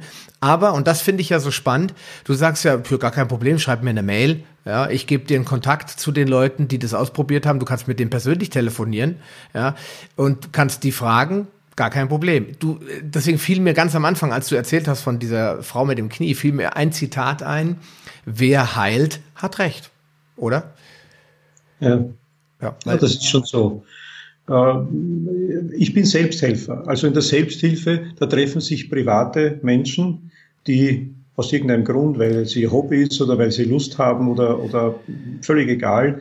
Meistens ist es eine leidvolle Geschichte und tauschen Erfahrungen aus. Das kann nicht verboten sein. Also dadurch, dass ich Laie bin und, und äh, weder Arztberuf noch Helfer noch Pfleger noch sonst irgendetwas habe, bin ich an keine äh, fachlichen Einschränkungen gebunden. Also ich, ich kann sagen, ich habe das angewendet und, und so, das ist daraus geworden, so hat es gewirkt. Und äh, es ist nicht verboten, Interessensgruppierungen zu machen. Also man darf sich auch treffen, noch ist es nicht verboten. Es geht ja die Tendenz schon dahin, dass man das nach Möglichkeit verbietet und Erfahrungen auszutauschen, das ist ja das, was uns im Leben weiterbringt. Ja, das, das war ja immer schon so, dass sich die Leute getroffen haben, vielleicht in Uhrzeiten am Abend beim Lagerfeuer, wo man gesprochen hat und wo man sich gegenseitig erzählt hat, wenn du einen Stein auf, auf die Zehe haust, dann tut das weh, macht das nicht. Und solche Dinge, ja, also banale und, und praktische Erfahrungen. Wenn du den Bogen verkehrt hältst, schießt du dir selbst ins Auge. Und diese Dinge, ja. Also das, das ist ja das, was uns weiterbringt. Die Erfahrungen von anderen. Man muss nicht jede leidvolle Erfahrung selber machen. Und es geht darum, dass wir das berichten können. Und so berichten wir nicht nur die leidvollen Erfahrungen, sondern auch, wie wir uns helfen konnten wie wir uns aus einer Situation herausgebracht haben, egal ob das jetzt Arthrose ist oder ob man mit, mit Pilzinfektion gekämpft hat oder, oder sonst irgendetwas. Das sind alles Dinge, wo in der, in der herkömmlichen Medizin äh, schwergiftige Substanzen angewendet werden. Und mit Chlordioxid haben wir etwas in der Hand, was nach 30 Minuten fort ist, spurlos. Es zerfällt zu Salz, zu Kochsalz und Wasser.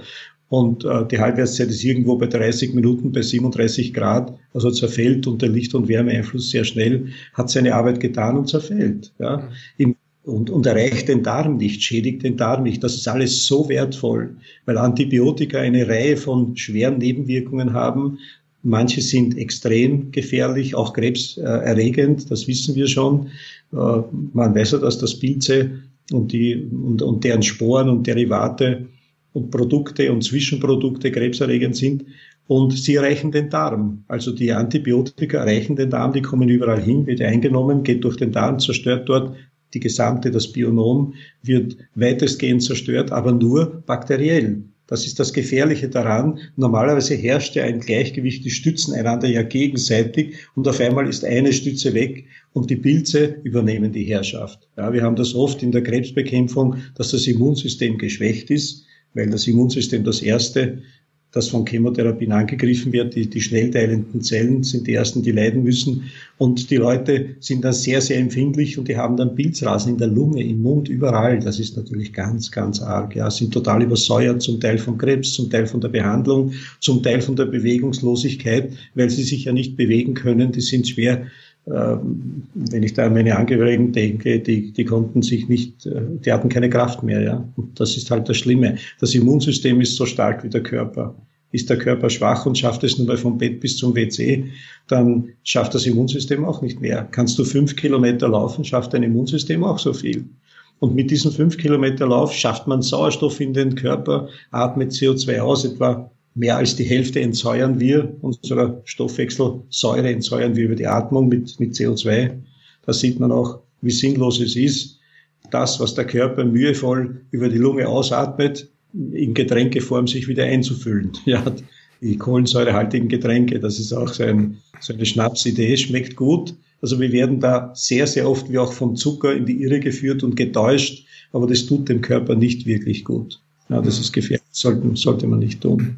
Jetzt äh, würde ich ganz gerne noch was zu, das ist für mich auch völlig neu. Äh, CDL, also Chlordioxidlösung, soll das jetzt, glaube ich, mhm. heißen. M, M, äh, was war das andere? MMS, ne? Mineral, Miracle Mineral Solution heißt es, glaube ich, oder? Supplement. Äh, ja. Supple Supplement, genau. Ähm, du hast da ja ein sehr ausführliches Video gemacht und hast ja auch probehalber mal die äh, fünffach tödliche Dosis getrunken. Ich äh, bin jetzt ja, nicht tödlich. tödlich. ja, ja, aber das, was, was bezeichnet wird als schon lange toxisch, hast du dann einfach mal Brustmahlzeit mit Apfelsaft runtergespült. Ja, und äh, trotz alledem halten die Leute das für Quatsch. Jetzt lass uns doch mal kurz drauf eingehen. Wenn ich zu Hause meinen Wasserhahn aufdrehe, da riecht es erstmal mächtig nach Chlor. Ja, deswegen haben wir einen Wasserfilter zu Hause extra, einen ziemlich guten sogar. Warum, was ist der Unterschied zwischen dem, was im Schwimmbad verwendet wird und dem, was du dir da, äh, da mischt, dieses CDL? Ja, das sind andere Verbindungen. Da wird zum Teil Chlorkalk verwendet. Da, äh, die, die setzen kontinuierlich kleine Mengen von Chlor frei. Also das ist nicht Chlordioxid. Chlordioxid wird normalerweise deswegen nicht verwendet, weil es zu flüchtig ist. Es wirkt einfach zu kurz. Und wenn man es für Desinfektionen verwendet, dann so, dass es wirklich vor Ort aus Natriumchlorid und einer Säure hergestellt wird und dann in, die, in das betreffende Medium eingeblasen oder eingeleitet wird. Es wirkt nur sehr kurz. Also das Chlordioxid kann man, man kann damit desinfizieren, das ist dann spurlos. Es ist weg. Es zerfällt einfach und es bleibt nichts über. Das ist der große Vorteil und zugleich auch der große Nachteil. Antibiotika wirken 12 bis 20 Stunden, manche noch länger und Chlordioxid wirkt 30 Minuten. Also wenn wir zum Beispiel Dafür hat Chlordioxid den Vorteil, dass es gegen Pilze, Bakterien und Viren wirkt. Also nicht nur gegen Bakterien, so wie die Antibiotika wenn wir Pilze bekämpfen, dann muss man eben eine kontinuierliche Einnahme machen, eben wegen dieser 30 Minuten, nach denen eine Wirkung schon nachlässt, weil es zerfallen ist. Und deswegen nehmen wir alle 30 Minuten eine kleine Dosis ein, also nicht die, die 30 Milliliter, also die zehnfache übliche Menge, die ich genommen habe. Ich sage auch immer dazu, dass das nur aus Protest geschehen ist und nicht sinnvoll ist. Egal wie viel wir nehmen, es zerfällt im Körper ungefähr in derselben Zeit. Also es wird nicht deswegen, weil wir zehnfache Menge nehmen, zehnmal so lange halten, sondern nicht einmal doppelt so lange. Sehr viel sinnvoller sind zehnmal drei Milliliter als einmal 30 Milliliter. Das hat Jim Humble dann später auch korrigiert. Wie er begonnen hat, hat er festgestellt, je mehr man nimmt, umso eher ist die Wahrscheinlichkeit gegeben, dass man alle Erreger im Körper abgetötet hat.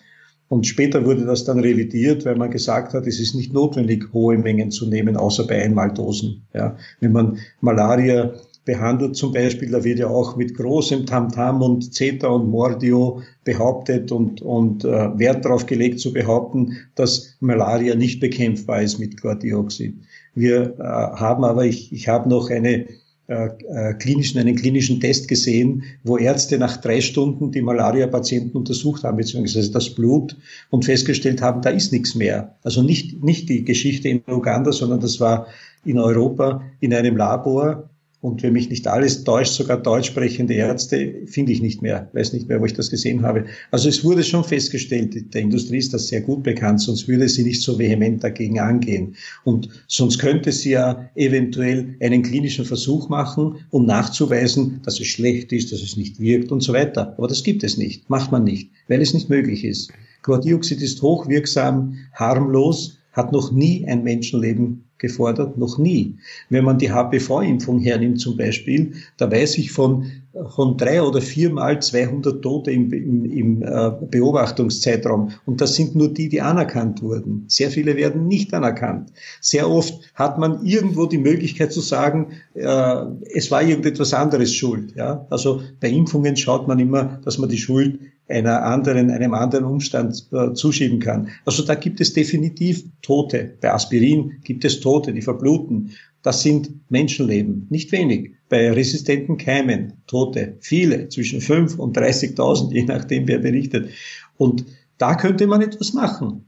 Das wäre interessant. Das wäre auch für uns interessant. Das wird vermieden. Lieber akzeptiert, akzeptiert man diese hohe Anzahl an, an Todesfällen und versucht, das gute, wirksame Chlordioxid zu unterdrücken. Das ist das Schlimme, das kreide ich Ihnen schon sehr an, weil das geschieht nicht aus Unwissenheit, sondern aus dem Wissen heraus, dass es ein starkes Konkurrenzprodukt ist für die eigenen Produkte. Ja, das Chlordioxid, wenn du Chlordioxid zu Hause hast, brauchst du faktisch, praktisch keine Antibiotika. Man kann gegen Viren auftreten, indem man kontinuierlich Einnahmen macht. Man kann Pilze schlagartig bekämpfen. Nagelpilz zum Beispiel, gutes Beispiel. Ja, DMSO mit Chlordioxid, da hält man ein paar Mal den Nagel rein und der Nagelpilz ist weg. Also er kann sich dann nicht mehr ausbreiten, kann sich nicht entwickeln. Nicht weg ist natürlich die Ursache.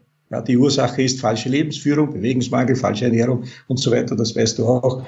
Also das gehört natürlich gleichzeitig mitbehandelt. Aber die Symptome, das Erscheinen des Pilzes, die Ausblühungen am Nagel, die kann man sofort abstellen. Sechs Monate später ist der Nagel dann, wenn das Bett nicht so sehr geschädigt wird, so wie er vorher war, wie neu.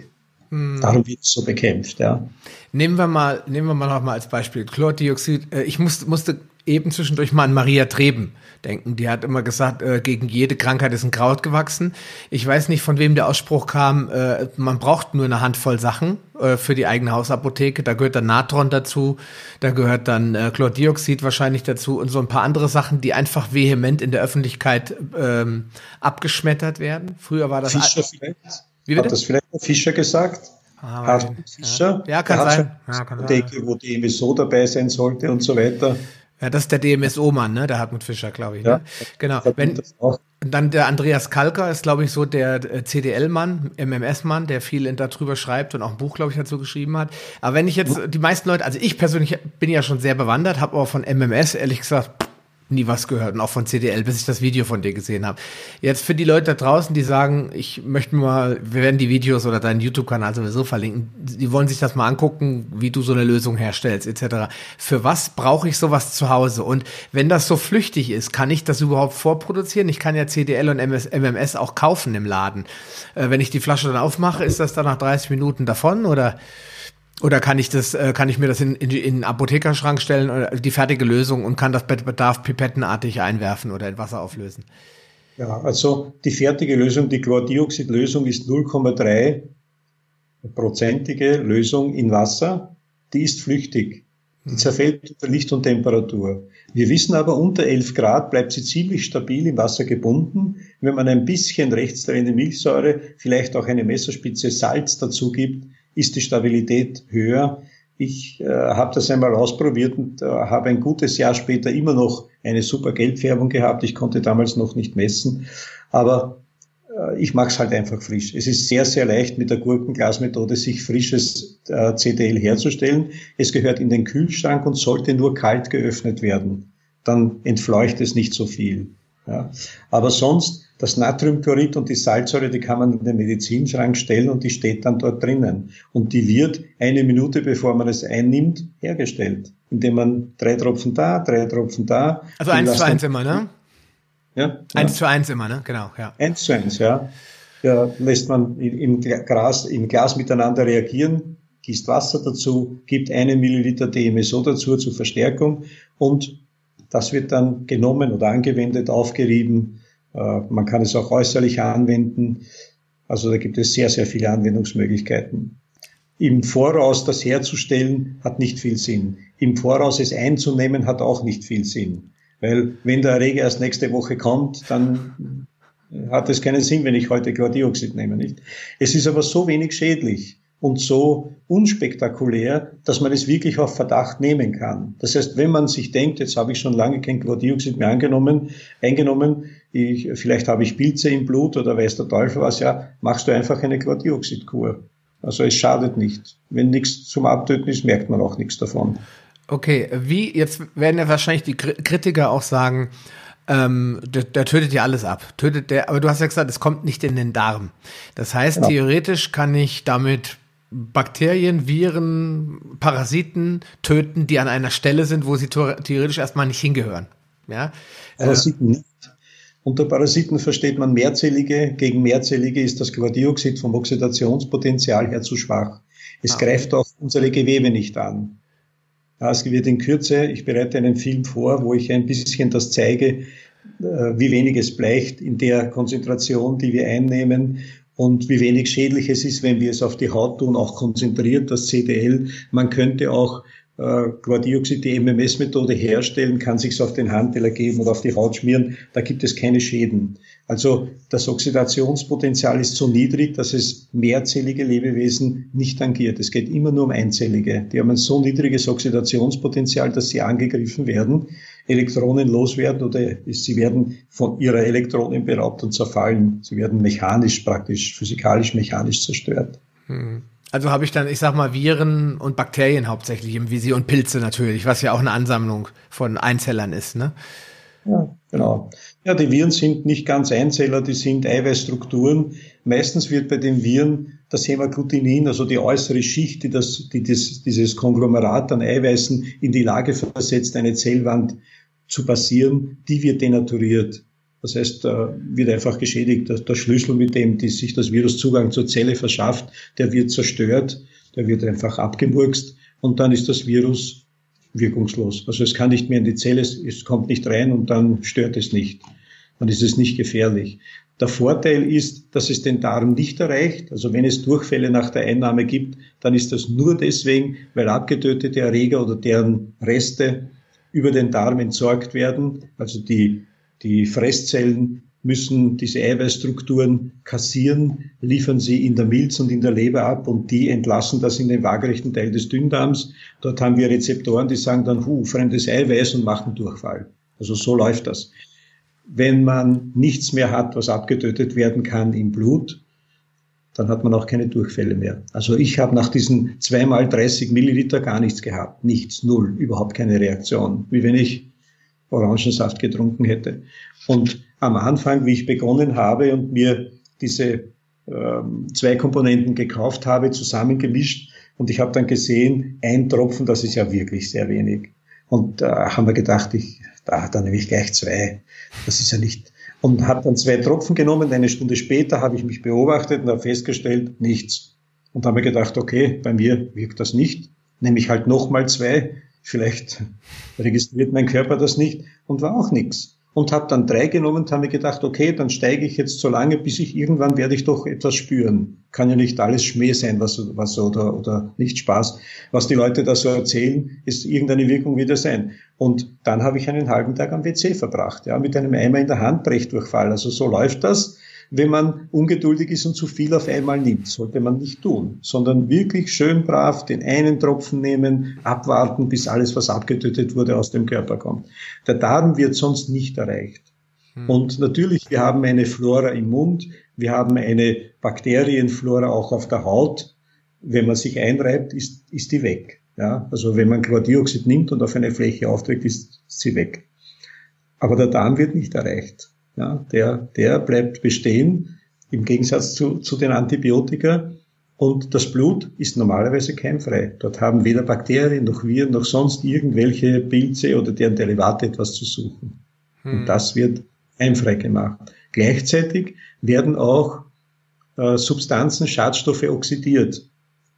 Also das, was im Körper ist, der Körper stellt ja zum Teil ja, auf Zellebene äh, Wasserstoffperoxid her, das ist auch ein Oxidans. Also wir sind gegen Oxidation ziemlich geschützt.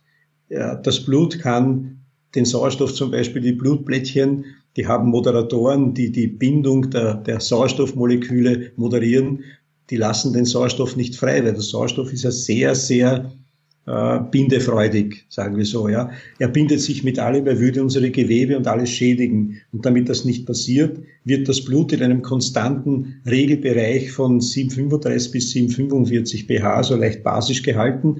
Und in diesem Umfeld hat das Blut, die Blättchen, mit Hilfe der Moderatoren eine hohe Affinität zu Sauerstoffen geben die nicht her.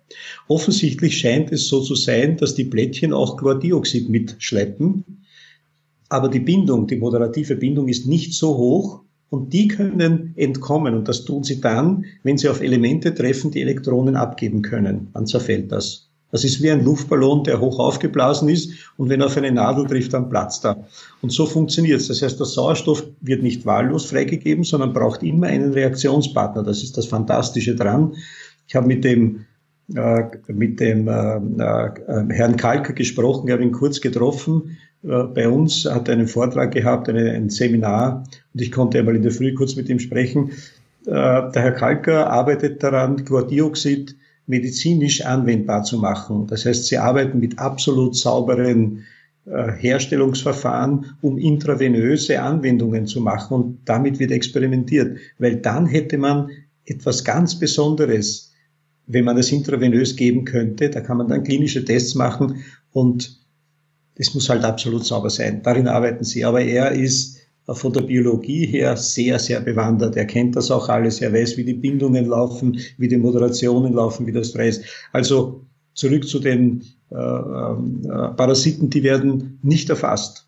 Man kann aber mit hohen Konzentrationen, mit höheren Konzentrationen von Chlordioxid ihnen das Leben schwer machen. Das macht man bei Einläufen und äh, wird dann, wenn dort wirklich Parasiten sein sollten, die werden dann rausgespült, die haben keine Lust mehr vor Ort zu sein. Es gibt keine Verätzungen. Also mit den Konzentrationen, mit denen wir arbeiten, gibt es keine Verätzungen. Ich werde das im Film auch zeigen, zwar nicht den Einlauf, aber indem ich mir das auf die Hand gebe oder vielleicht äh, konsumiere, weiß ich noch nicht genau, wie ich das mache. Aber das muss ich den Leuten zeigen, dass das nicht stimmt. Das Chlordioxid, so wie wir es verwenden, ist nicht giftig. Und es ist wichtig, darauf hinzuweisen, dass die Dosis das Gift macht. Ja. Klar. Wir wissen ja, dass Lebenselixier Wasser, wir brauchen zwischen einem und drei Liter am Tag. Wenn wir die doppelte Tagesmenge auf einmal konsumieren, geraten wir in die Nähe des Todes. Ja, also sechs Liter sind schon ganz, ganz bedenklich. Da äh, wäscht man so viel Mineralien aus und es kommt zu Ödembildungen. Also da gibt es schon große Probleme. Die doppelte Tagesmenge. Ja. Hm. Vom Chlordioxid kannst du die zehnfache Einnahmemenge nehmen. Am Tag kann man das fünfmal machen, habe ich schon gemacht. Also ich kann 30 Milliliter nehmen und kann fünfmal hintereinander im Stundenabstand das machen. Also das sind dann 150 Milliliter. Das ist ganz, ganz, ganz viel. Mit, von nichts könnte man so viel nehmen. Ja, wie, also von Wasser jedenfalls nicht, von unserem Lebenselixier. Und das zeigt schon, wie harmlos. Ja, Chlordioxid ist wirklich eine ganz harmlose Geschichte, was da manche Leute aus ihrem Darm zutage fördern. Ich habe keine Ahnung, ich habe so etwas noch nicht gesehen. Das sind natürlich grausige Bilder, wird gerne als Argument hergenommen, dass man Kinder schädigt, denen man Einläufe macht. Ich vermute, ich kann nur vermuten, dass das Pilze sind, Schlauchpilze zum Beispiel, hätten ein typisches, ein typisches Aussehen auf diese Art. Es ist auch so, dass sich äh, Bioschichten bilden, wo Fäulnisbakterien sich ansiedeln auf den Darmzotten. Auch das wissen wir bei Fehlernährung, bei Bewegungsmangel. und äh, Milchprodukte und so weiter und so weiter. Ja, da kann sich das bilden und es könnte sein, dass man die damit mobilisiert. Ich habe keine Ahnung. Ja, ich, ich bin kein Arzt, habe so etwas noch nicht gesehen. Und äh, ich habe schon Einläufe gemacht. Während des Fastens macht man das, weil man ja sonst keine Möglichkeit hat, den Darm zu reinigen. Habe auch Chlordioxid-Einläufe gemacht mit den üblichen 10 oder 20 Tropfen oder 10 oder 20 Milliliter. Das ist völlig unspektakulär. Also es unterscheidet sich nichts vom, von einem äh, Einlauf mit lauwarmem Wasser. Ich merke keine Veränderungen. Der Kaffeeeinlauf, vielleicht kennst du das, ist auch sehr verbreitet, weil der Kaffee, wir, wir nehmen das bei Schmerzzuständen, weil Koffein rektal verabreicht die Leber dazu ähm, anregt, Endokannabinoide zu bilden, Endomorphine zu bilden und schmerzstillend wirkt. Und äh, ich habe das natürlich auch versucht, ich probiere das alles aus, was es halt irgendwie auszuprobieren gibt. Und äh, angeblich macht der Kaffee keinen keine, äh, hat keine psychogene Wirkung, also er hat keine Koffeinwirkung. Der Koffein, äh, die, die Koffeinwirkung fällt weg, wenn man es rektal verabreicht. Kann ich nicht bestätigen. Ich habe einen Termin vergessen und musste dann den Einlauf eine Stunde halten, habe ganz vergessen drauf. Also da reißt es einen schon. Ja, also wenn man eine Stunde den Kaffeeeinlauf hält, dann beginnst du zu zittern.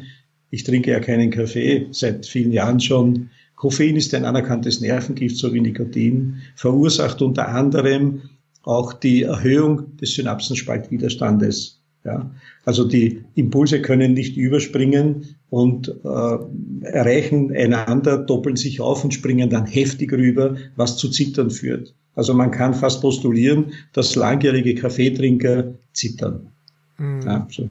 Ja gut, dann kommt, dann kommt ja noch dazu, dass äh, Kaffee, so wie wir ihn in der Regel genießen, ja häufig auch mit äh, Mykotoxinen, also Pilzgiften verpestet ist, weil einfach in unseren Kaffeemaschinen, da lebt eine eigene Bakterienwelt, ja, weil die Maschinen einfach nicht sauber zu halten sind.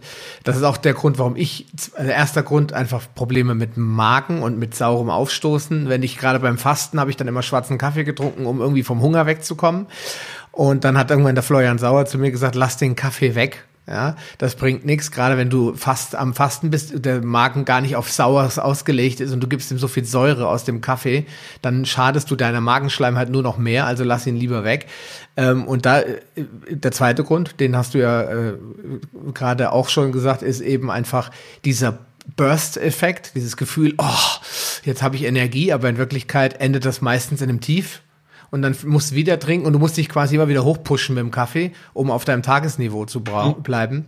Und das, was die wenigsten, was die wenigsten Leute glauben, weil das ja einfach auch äh, eine Verschwörungstheorie ist, ist, dass diese ganzen Kaffeemaschinen, die wir alle so kaufen können, die ja so äh, fantastisch sind, dass die halt einfach Dreckschleudern sind, ja. Und wenn ich jetzt mir angucke, was die Italiener gemacht haben früher, die haben einfach das Ding unten gegengehalten und das Wasser durchgepresst. Der einzige Dreck, der da war, war in dem Trester und alles andere war weg. Und wir haben heute moderne Maschinen, die, da fließt, überall fließen Flüssigkeiten, keiner weiß, wo die hinfließen. Und am Ende landet das alles in dem Kaffee, den ich äh, genieße und vermeine was, oder vermeintlich was Gutes zu mir nehme. Und in Wirklichkeit verpeste ich mich damit. Ja? Es ist noch eine Spur schlimmer die günstigen Kaffeemaschinen, abgesehen jetzt von diesen Kapselmaschinen, die, wo der Kaffee in den Aluminiumbehältern ist, wo immer ein bisschen Aluminium zum Kaffee hinzukommt, die Brüheinheit, also die Einheit, die das Wasser kocht, die besteht aus Aluminium. Kannst du zerlegen? Also ich habe schon einige Maschinen zerlegt. Ich habe ja früher Kaffee getrunken und habe äh, Kaffeemaschinen gehabt, die sind verkalkt. Ich habe sie gereinigt, zerlegt, wieder zusammengebaut. Also ich kenne das, das Innenleben. Und das Schlimme ist, wenn man normales Wasser verwendet, Leitungswasser, das kalkhaltig ist, verkalkt es. Also verkalkt diese, diese Oberfläche, die ist ja vergütet. Die ist am Anfang sehr, sehr glatt. Schaut aus wie eloxiert. Weiß nicht, was das ist. Und wenn man beginnt zu entkalken, dann wird diese Schicht angegriffen und das Innere dieser Brüheinheit wird dann äh, äh, rau. Also es raut sich auf, man, man sieht dann, langjährige Kaffeemaschinen sind rau, man holt sich mit dem heißen Wasser immer eine Portion Aluminium rein. Und zur Wirkung des Kaffees, die Wirkung ist zeitlich sehr kurz. Also wenn man Kaffee nimmt, äh, pusht einen hoch, so wie du sagst, und der Körper beschwichtigt sofort. Also der Körper regelt das ganz, ganz schnell wieder ein. Und dieses Regeln, dieses Beschwichtigen behält der Körper im Laufe der Jahrzehnte bei. Darum hat man, wenn man Kaffee schlagartig absetzt, bei spontanem Absetzen hast du oft migräneartige Kopfschmerzen, weil das Beschwichtigen dem Körper noch eigen ist. Ich habe das bei mir auch gehabt. Sechs Monate dauert es etwa, bis diese latenten Kopfschmerzen weg sind. Das ist ganz schön lang. Wenn man munter werden will, kostet ein wenig Überwindung, macht man 15 langsame Kniebeugen am Morgen. Also man muss, muss sich nicht anstrengen, man, man da stützt sich mit den Händen auf einen Tisch, aufs Bett oder irgendwo auf oder auf einen Stuhl, stützt man sich auf und hilft mit den Händen mit, dann arbeiten die auch gleich was. Macht wirklich tief atmend, vielleicht vor offenem Fenster 15 oder 20 langsame Kniebeugen. Noch drei Stunden später kann man den Sauerstoff mehr, also das Mehr an Sauerstoff im Blut feststellen. Drei Stunden später, so wirkt das. Wir kommen so sehr in Schwung und da ist man dann munter. Ja. Und der Kaffee, der tut das, Kaffee ist halt bequem, ja. Man setzt sich hin, lehnt sich zurück und äh, genießt ein bisschen noch den, das Ende des Schlafes und das Ende der Nacht irgendwie. Also es ist mehr ein Ritual oder auch ein Ritual, das einen dazu bringt, nicht nur der Genuss selber. Ich habe auch sehr, sehr gern Kaffee getrunken mit allen möglichen, äh, mit Milch, mit Zucker, dann später ohne Milch, ohne Zucker, dann nur mehr schwarz und letztendlich habe ich dann ganz aufgehört damit. Also das wäre anzuraten, weg mit dem Kaffee. Ja, das äh, kann ich eigentlich auch nur empfehlen. Und wer es nicht ganz lassen kann, der soll es wenigstens äh, mit einer guten Maschine machen. Aber dazu habe ich mal eine eigene Podcast-Episode gemacht. Die Leute kennen da meine Einstellung zu. Also, aber das muss letztlich jeder. Wenn äh, der Florian Sauer hat auch mal zu mir gesagt, du kannst niemanden auf der Welt missionieren. Deswegen finde ich ja auch diese Aussage mit diesem, äh, wer, wer heilt, der, der hat recht. Und wer heilt, der ist auch meistens automatisch ein gutes Vorbild für alle anderen. Die sagt, der denkt, die, irgendwann denken alle, Mensch, das funktioniert bei dem so gut. Vielleicht sollte ich das doch mal ausprobieren. Am Anfang sagen sie mal, du bist ein Spinner. Ja. Und dann sagen sie, ich habe keine Knieschmerzen. Du hattest doch früher so Probleme mit deinem Knie. Ja, ich nehme jetzt das Borax. Du hast ja gesagt, das wirkt nicht. Und siehe da, es wirkt. Und dann sagen die Leute irgendwann doch mal. Beim Abnehmen ist es zum Beispiel so ein Beispiel. Die Leute fragen mich immer, wie hast du das gemacht? Ich hatte mal 120 Kilo, eine ganze nette 116 Kilo. Und jetzt habe ich äh, 90. Ja, und dann gucken sich die Leute das an und sagen, wie hast du das gemacht? Sage ich, ja, ich, kein Getreide mehr, kein Brot mehr, keine Kohlenhydrate mehr aus den klassischen Quellen, viel Bewegung, mehr als jemals zuvor und ein, keine Milch mehr. Milchprodukte sind bei uns auch verboten im Haus und äh, klares Wasser ohne Kohlensäure und kein Junkfood mehr und das reichte schon. Ja, aber das ist äh, ja, wenn du den Leuten das vorlebst, das wirst du ja bei dir auch sehen, wenn du das zeigst, das funktioniert, werden die, sind die Leute zehnmal schneller überzeugt, als wenn du anfängst mit Argumenten. Ja. In diesem Sinne. Ähm, ich möchte noch zum Abschluss und äh, noch mal was zum Thema ähm, Bohr, Magnesium, DMSO sagen.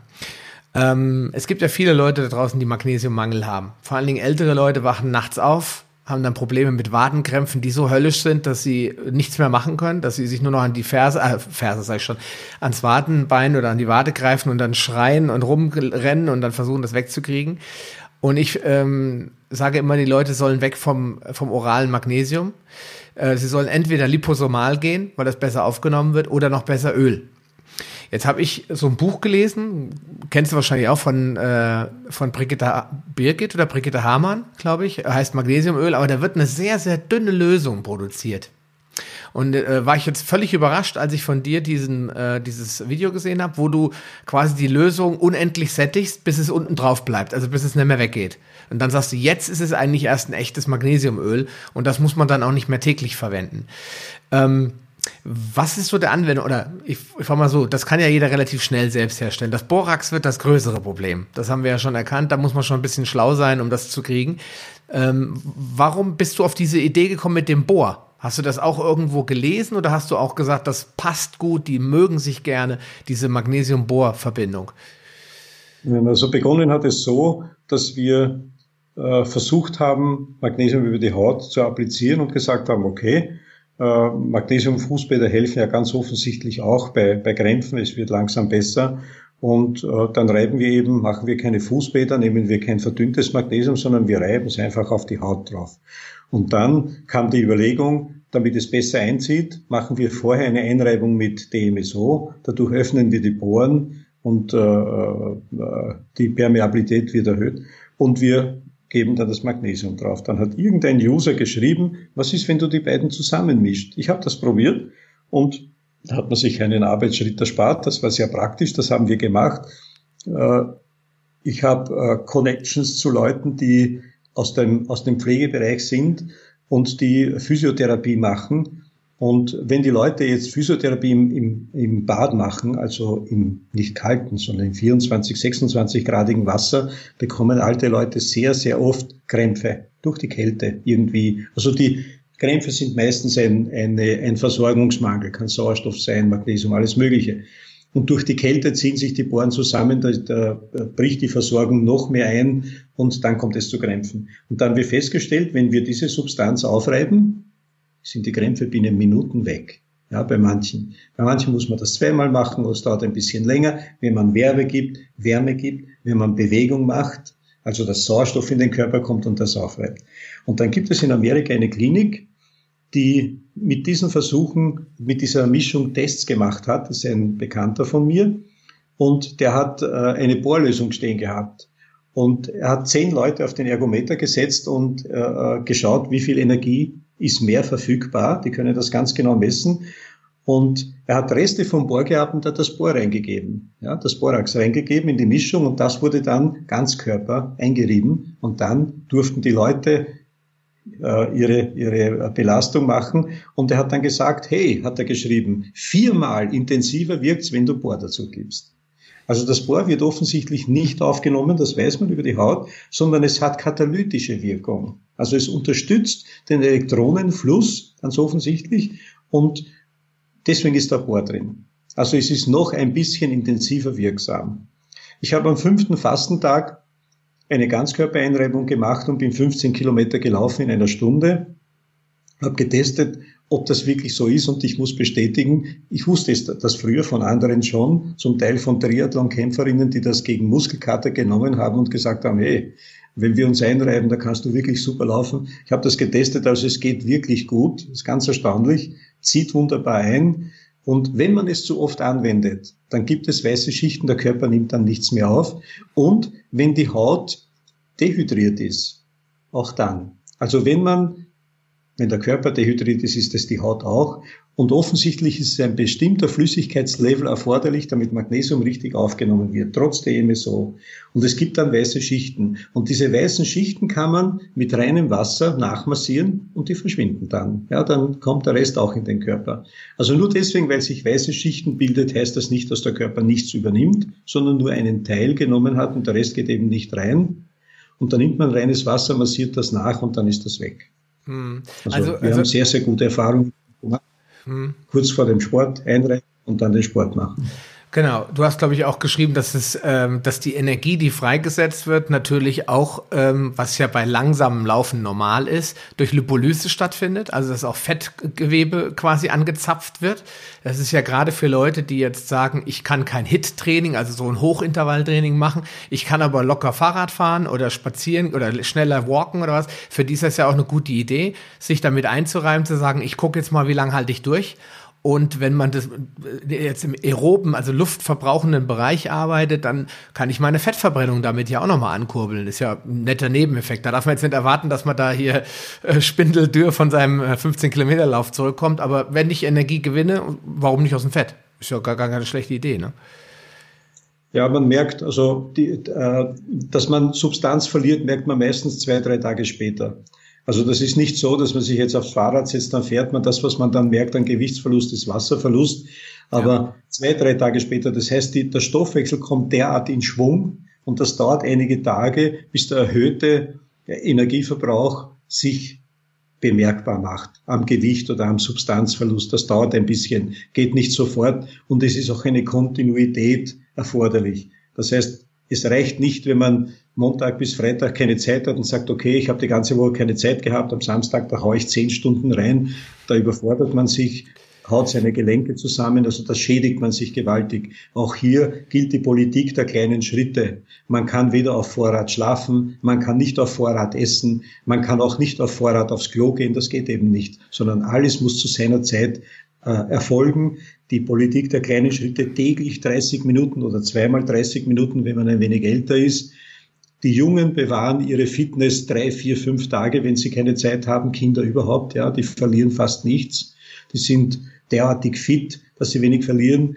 Ab 50 ungefähr, ab 40 schon beginnt und ab 50 könnte man sagen, man braucht zweimal 30 Minuten am Tag. Wer das investiert, hat ein hohes Potenzial, gesund zu bleiben.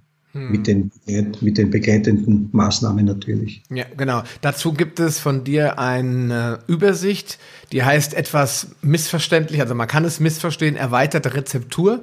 Wir verlinken das alles. Da stehen ja deine neuen in Anführungsstrichen Gesundheitstipps drin und dann das zweimal 30 Minuten, dann steht das Borax drin, die CDL, MMS-Lösung, eigentlich alles, über was wir heute so gesprochen haben, findet man da nochmal viel, viel tiefgründiger, teilweise mit Selbstherstellungsrezepten etc. wieder. Deswegen packe ich das nicht in die Show. Ich mache einfach einen Link zur Dokumentensammlung und gebe ein paar Hinweise, wo man das finden kann. Du empfiehlst ja immer schnell runterladen, bevor es das Internet auffrisst oder löscht. Man weiß es nie, wann es, manchen Leuten ist das, sind solche Dokumentensammlungen. Du kennst vielleicht auch einen Josef Stocker, der ist ja auch so ein äh, Spezi, sag ich mal, der sich gerne sehr, sehr ja. deutlich äußert zu solchen Themen. Mhm. Und äh, auch der berichtet immer mal wieder, dass seine Informationen mysteriöserweise, sein Server wurde mal gehackt und so. Ist schon ein bisschen auffällig. Ähm, okay, also diese Lösung DMSO Magnesium, nochmal zum Hinweis, hat eigentlich ausschließlich den äh, Zweck, dass ich mich äh, energetisieren kann. Also ich kann quasi sagen, ich kann mehr Leistung bringen. Zum Beispiel weil ich will einfach mal ein paar Kilometer mehr laufen. Ähm, oder ich habe vielleicht sogar einen Wettkampf und das, äh, da ich das Magnesium drin habe, habe ich natürlich auch den Vorteil, dass ich nicht so schnell sauer werde, dass meine Muskulatur nicht so schnell äh, säuert, nachsäuert. Also wer da Probleme hat und sagt, nach sechs Kilometern machen bei mir die Waden zu, für den ist das vielleicht schon mal ein wichtiger Punkt, das auszuprobieren. Dann nochmal, das hast du aber gerade gesagt, ich möchte es nur nochmal verdeutlichen, Bohr auf die Art und Weise einnehmen bringt nichts. Das ist wirklich nur als Katalysator, Beschleuniger, Wirkverstärker, wie auch immer. Sondern dann muss, sollte man das Bohr wirklich auch nochmal oral hinzuführen über die, ja. über die Anleitung. Auch das, da sagen wir jetzt nichts zu den Mengen, steht alles auf deiner Seite. Ist also alles sehr deutlich erklärt. Ja, ähm, jetzt wollen wir hoffen, dass das einen Einfluss hat, dass ein paar Leute heute sagen, wir probieren das aus, weil es sind wirklich diese, diese neuen Sachen, die Leute, die das jetzt gehört haben, diesen Podcast und die mich kennen, die werden viele Sachen davon kennen. Ich rede schon über Rohkost regelmäßig, ich rede über artgerechte Ernährung, das heißt, äh, nicht in Currywurst schwimmen, nur weil es Fleisch ist, sondern eben alles mit Bedacht. Die Be Bewegung, was ich nicht, nicht gehört hatte, zweimal 30 Minuten, das war mir neu, weil ich dachte, Hauptsache man bewegt sich einmal am Tag eine bestimmte Menge. Aber du hast ja gesagt, ab 50. Warum ist das so? Nochmal kurz. Naja, äh, du weißt ja ungefähr, so ab 40 beginnt, äh, beginnen die, die Alterswehwehchen. Das heißt, die Regeneration lässt nach die Regenerationsgeschwindigkeit lässt zunehmend nach. Und äh, man merkt es daran, dass Kinder oft innerhalb von drei Stunden einen Muskelkater haben. Wir haben in unserem Alter, wenn du etwas Neues machst, den Muskelkater niemals am selben Tag, sondern vielleicht am nächsten. Also das dauert so lange. Und das ist ein Zeichen dafür, wie, wie stark unser Stoffwechsel reduziert ist. Und darum müssen wir den Stoffwechsel längere Zeit in Bewegung halten, damit diese Impulse übertragen werden die, dieses, dieses, diese Mischung habe ich hergestellt, um Krebspatienten in möglichst kurzer Zeit maximale Fitness zu ermöglichen. Also wir schaffen es in zehn bis elf Tagen, einen Stubenhocker auf fünf Kilometer Laufleistung zu bringen, wenn nicht körperliche Beschwerden sind. Das ist gewaltig. Und das geht meinen Erfahrungen zufolge nur mit dieser Unterstützung dieser Lösung. Wir wollen diese fünf Kilometer Laufleistung, habe ich schon einmal erwähnt, das ist ein Maß für das Immunsystem, für ein schlagkräftiges Immunsystem. Durch die Belastung halten wir die Vakuolen an, mehr Sauerstoff zu übertragen. Das tun sie, ohne dass sie sich verändern, sondern die können durch Training viermal so viel Sauerstoff übertragen. Das ist gewaltig. Und das merkt man Stunden nach dem Sport noch, kann man einen erhöhten Sauerstofflevel im Blut messen reicht einfach ein Pulsoxiometer. Man macht eine Woche äh, Sport auf diese Art, treibt sich ein, macht Sport und dann misst man wieder. Und wenn man vorher auf 92 war, ist man dann auf 98. Also das ist schon gigantisch. Und das merkt man Stunden später immer noch. Deswegen machen wir das. Gleichzeitig wird CO2 ausgeatmet, etwa 60 Prozent entsäuern wir über die Atmung. Das, das kommt alles zusammen. Gleichzeitig durch das Laufen, durch die, diese hopsenden Bewegungen wird die Lymphe mit Hilfe ihrer Rückschlagventile in Bewegung gebracht. Also 30 Minuten schafft ungefähr die, einen Lymphfluss vom Knöchel bis zur Hüfte. Das ist auch gigantisch. Ja. Und mit Stillliegen und mit Ruhepuls schafft man das eben nicht. Also mit Ruhepuls, unseren Erfahrungen zufolge, kann man nicht einmal gesund werden. Und dass man das jetzt auch gesunden Menschen empfiehlt und nicht wartet, bis die krebskrank werden und da sagen, okay, ich bin Stubenhocker, ich habe Übergewicht, ich habe mich fehlernährt, ich habe dauernd Stress und das müssen wir alles abbauen, könnte man das vorher schon tun und vermeidet so eine Krebserkrankung. Ja, das wäre die Aufgabe des Gesundheitssystems eigentlich. Und damit es sich Gesundheitssystem überhaupt nennen darf. Ja, Im genau. Moment in Deutschland ist es für mich eigentlich nur noch ein Krankheitssystem. Die Kranken werden nur noch verwaltet. Ja, und äh, man kann ja auch gar nicht mehr, weil sonst mittlerweile, man hat sich das selbst zum, zum äh, Spießrutenlauf einladen lassen, indem man so viele Kranke produziert hat, ja nicht mal mit Absicht vielleicht, sondern einfach nur, weil einfach der Druck da war, immer Geld zu verdienen mit allen Menschen, dass man dann jetzt so viele Kranke hat, dass die die ganzen äh, Dinger, äh, Praxen belagern, die Krankenhäuser überfüllen und dass man jetzt gezwungen ist, um die überhaupt noch alle rauszukriegen wieder, die möglichst die nicht tödlichen Fälle gleich rauszukehren mit irgendeinem Rezept in der Hand, damit man schnell zum nächsten gehen kann, hat man sich quasi, man müsste jetzt eigentlich eine unglaubliche Macht äh, an Personal einsetzen, um die Leute erstmal alle gesund zu machen, zu verhindern gleichzeitig. Deswegen gibt's heute ja erfreulicherweise so eine Berufsbezeichnung wie Präventivmediziner. Das setzt sich ja langsam durch, ja, dass man die Leute langsam wieder gesund kriegt und aus einem jetzt kranken Verwaltungssystem in ein Gesundheitssystem reingeht, wo die Ärzte fröhlich sind, wenn sie morgens in ihre Sprechstundenhilfe sehen und die sagt, du, heute ist leer. Ja, dann muss der normalerweise sagen, ja, Genau, heute kommt keiner. Und da wenn einer reinkommt, scheiße, und dann roter Strich an die, an die, ans Whiteboard, hat nicht geklappt, morgen müssen wir sehen, dass wir auf Null kommen. Aber stattdessen freut er sich, wenn 100 Leute da drin sitzen, weil es halt sein täglich Brot ist. Ja, und das ist halt eigentlich traurig, ne? Ja. Ähm, zum äh, Abschluss, wie schon gesagt, möchte ich nochmal anregen, auf der Seite von Johann, äh, die ich verlinke, findet ihr all die Informationen in konzentrierter Form, was hast du mal gesagt, 30 Stunden Vorträge an Material, also genug zum Lesen, jede Menge Rezepte, wie man die ganzen Lösungen herstellt. Wer es mal sehen will, wie sowas wirklich live aussieht, sollte in den YouTube-Kanal von Johann reingucken, der macht alles. Er trinkt nicht nur alles selbst, sondern er macht es auch live selbst, also man kann sich das anschauen und äh, dafür, dass du jetzt kein klassischer YouTuber bist, sieht man an den Download- oder Aufrufzahlen schon, äh, du hast eine große Gruppe an Menschen erreicht schon mit diesen Videos. Finde ich toll auf jeden Fall. Ja. Mhm. Kann ich nur jedem raten, da mal reinzuschauen. Okay, ansonsten, wir könnten jetzt, glaube ich, noch drei Stunden reden. Wir belassen es dabei. Ich da, äh, sage schon mal auf jeden Fall vielen, vielen, vielen Dank, Johann, für die unglaublich vielen Informationen. Vor allen Dingen aus nicht so fachidiotischer Sicht, sondern aus so praxisangewandter Sicht von Mensch zu Mensch. Fand ich sehr spannend weil ich glaube, viele Leute, wenn sie das hier sehen bei YouTube oder hören, die stimmen mir zu, dir nimmt man das wirklich 100% ab, äh, weil du aus eigener Erfahrung sprichst ähm, und nicht irgendein Interesse sich dahinter verbirgt, ja, irgendein finanzielles. Also nochmal vielen Dank. Sehr gerne, hat mich gefreut, mit dir zu plaudern. Schönen Abend. Ja, bis dann. Mach's gut. Ciao. Willst du dich mit Gleichgesinnten über Paleoernährung, einen gesunden Lifestyle oder die leckersten Rezepte austauschen? Dann schließ dich uns an und tritt meiner Facebook-Gruppe Paleo Lounge Evolutionär Essen, Leben und Bewegen bei. Den Link findest du in den Show Notes sowie alle anderen wichtigen Informationen und weiterführenden Links. Geh am besten direkt auf paleo-lounge.de slash Folge und ergänze die entsprechende Nummer. So findest du zum Beispiel unter paleo-lounge.de slash Folge 85 die Show Notes der Episode 85. Ein Archiv aller Podcast-Episoden findest du unter palio-lounge.de slash pl. Damit du auch in Zukunft keine Folge mehr verpasst, solltest du diesen Podcast jetzt direkt abonnieren. Du findest ihn bei iTunes, Stitcher Radio, TuneIn, Podcast.de, Spotify und vielen anderen Podcast-Verzeichnissen. Ich freue mich, wenn du beim nächsten Mal wieder einschaltest und wünsche dir viel Erfolg bei der Umsetzung deiner persönlichen Ziele. Bleib gesund, dein Sascha Röhler.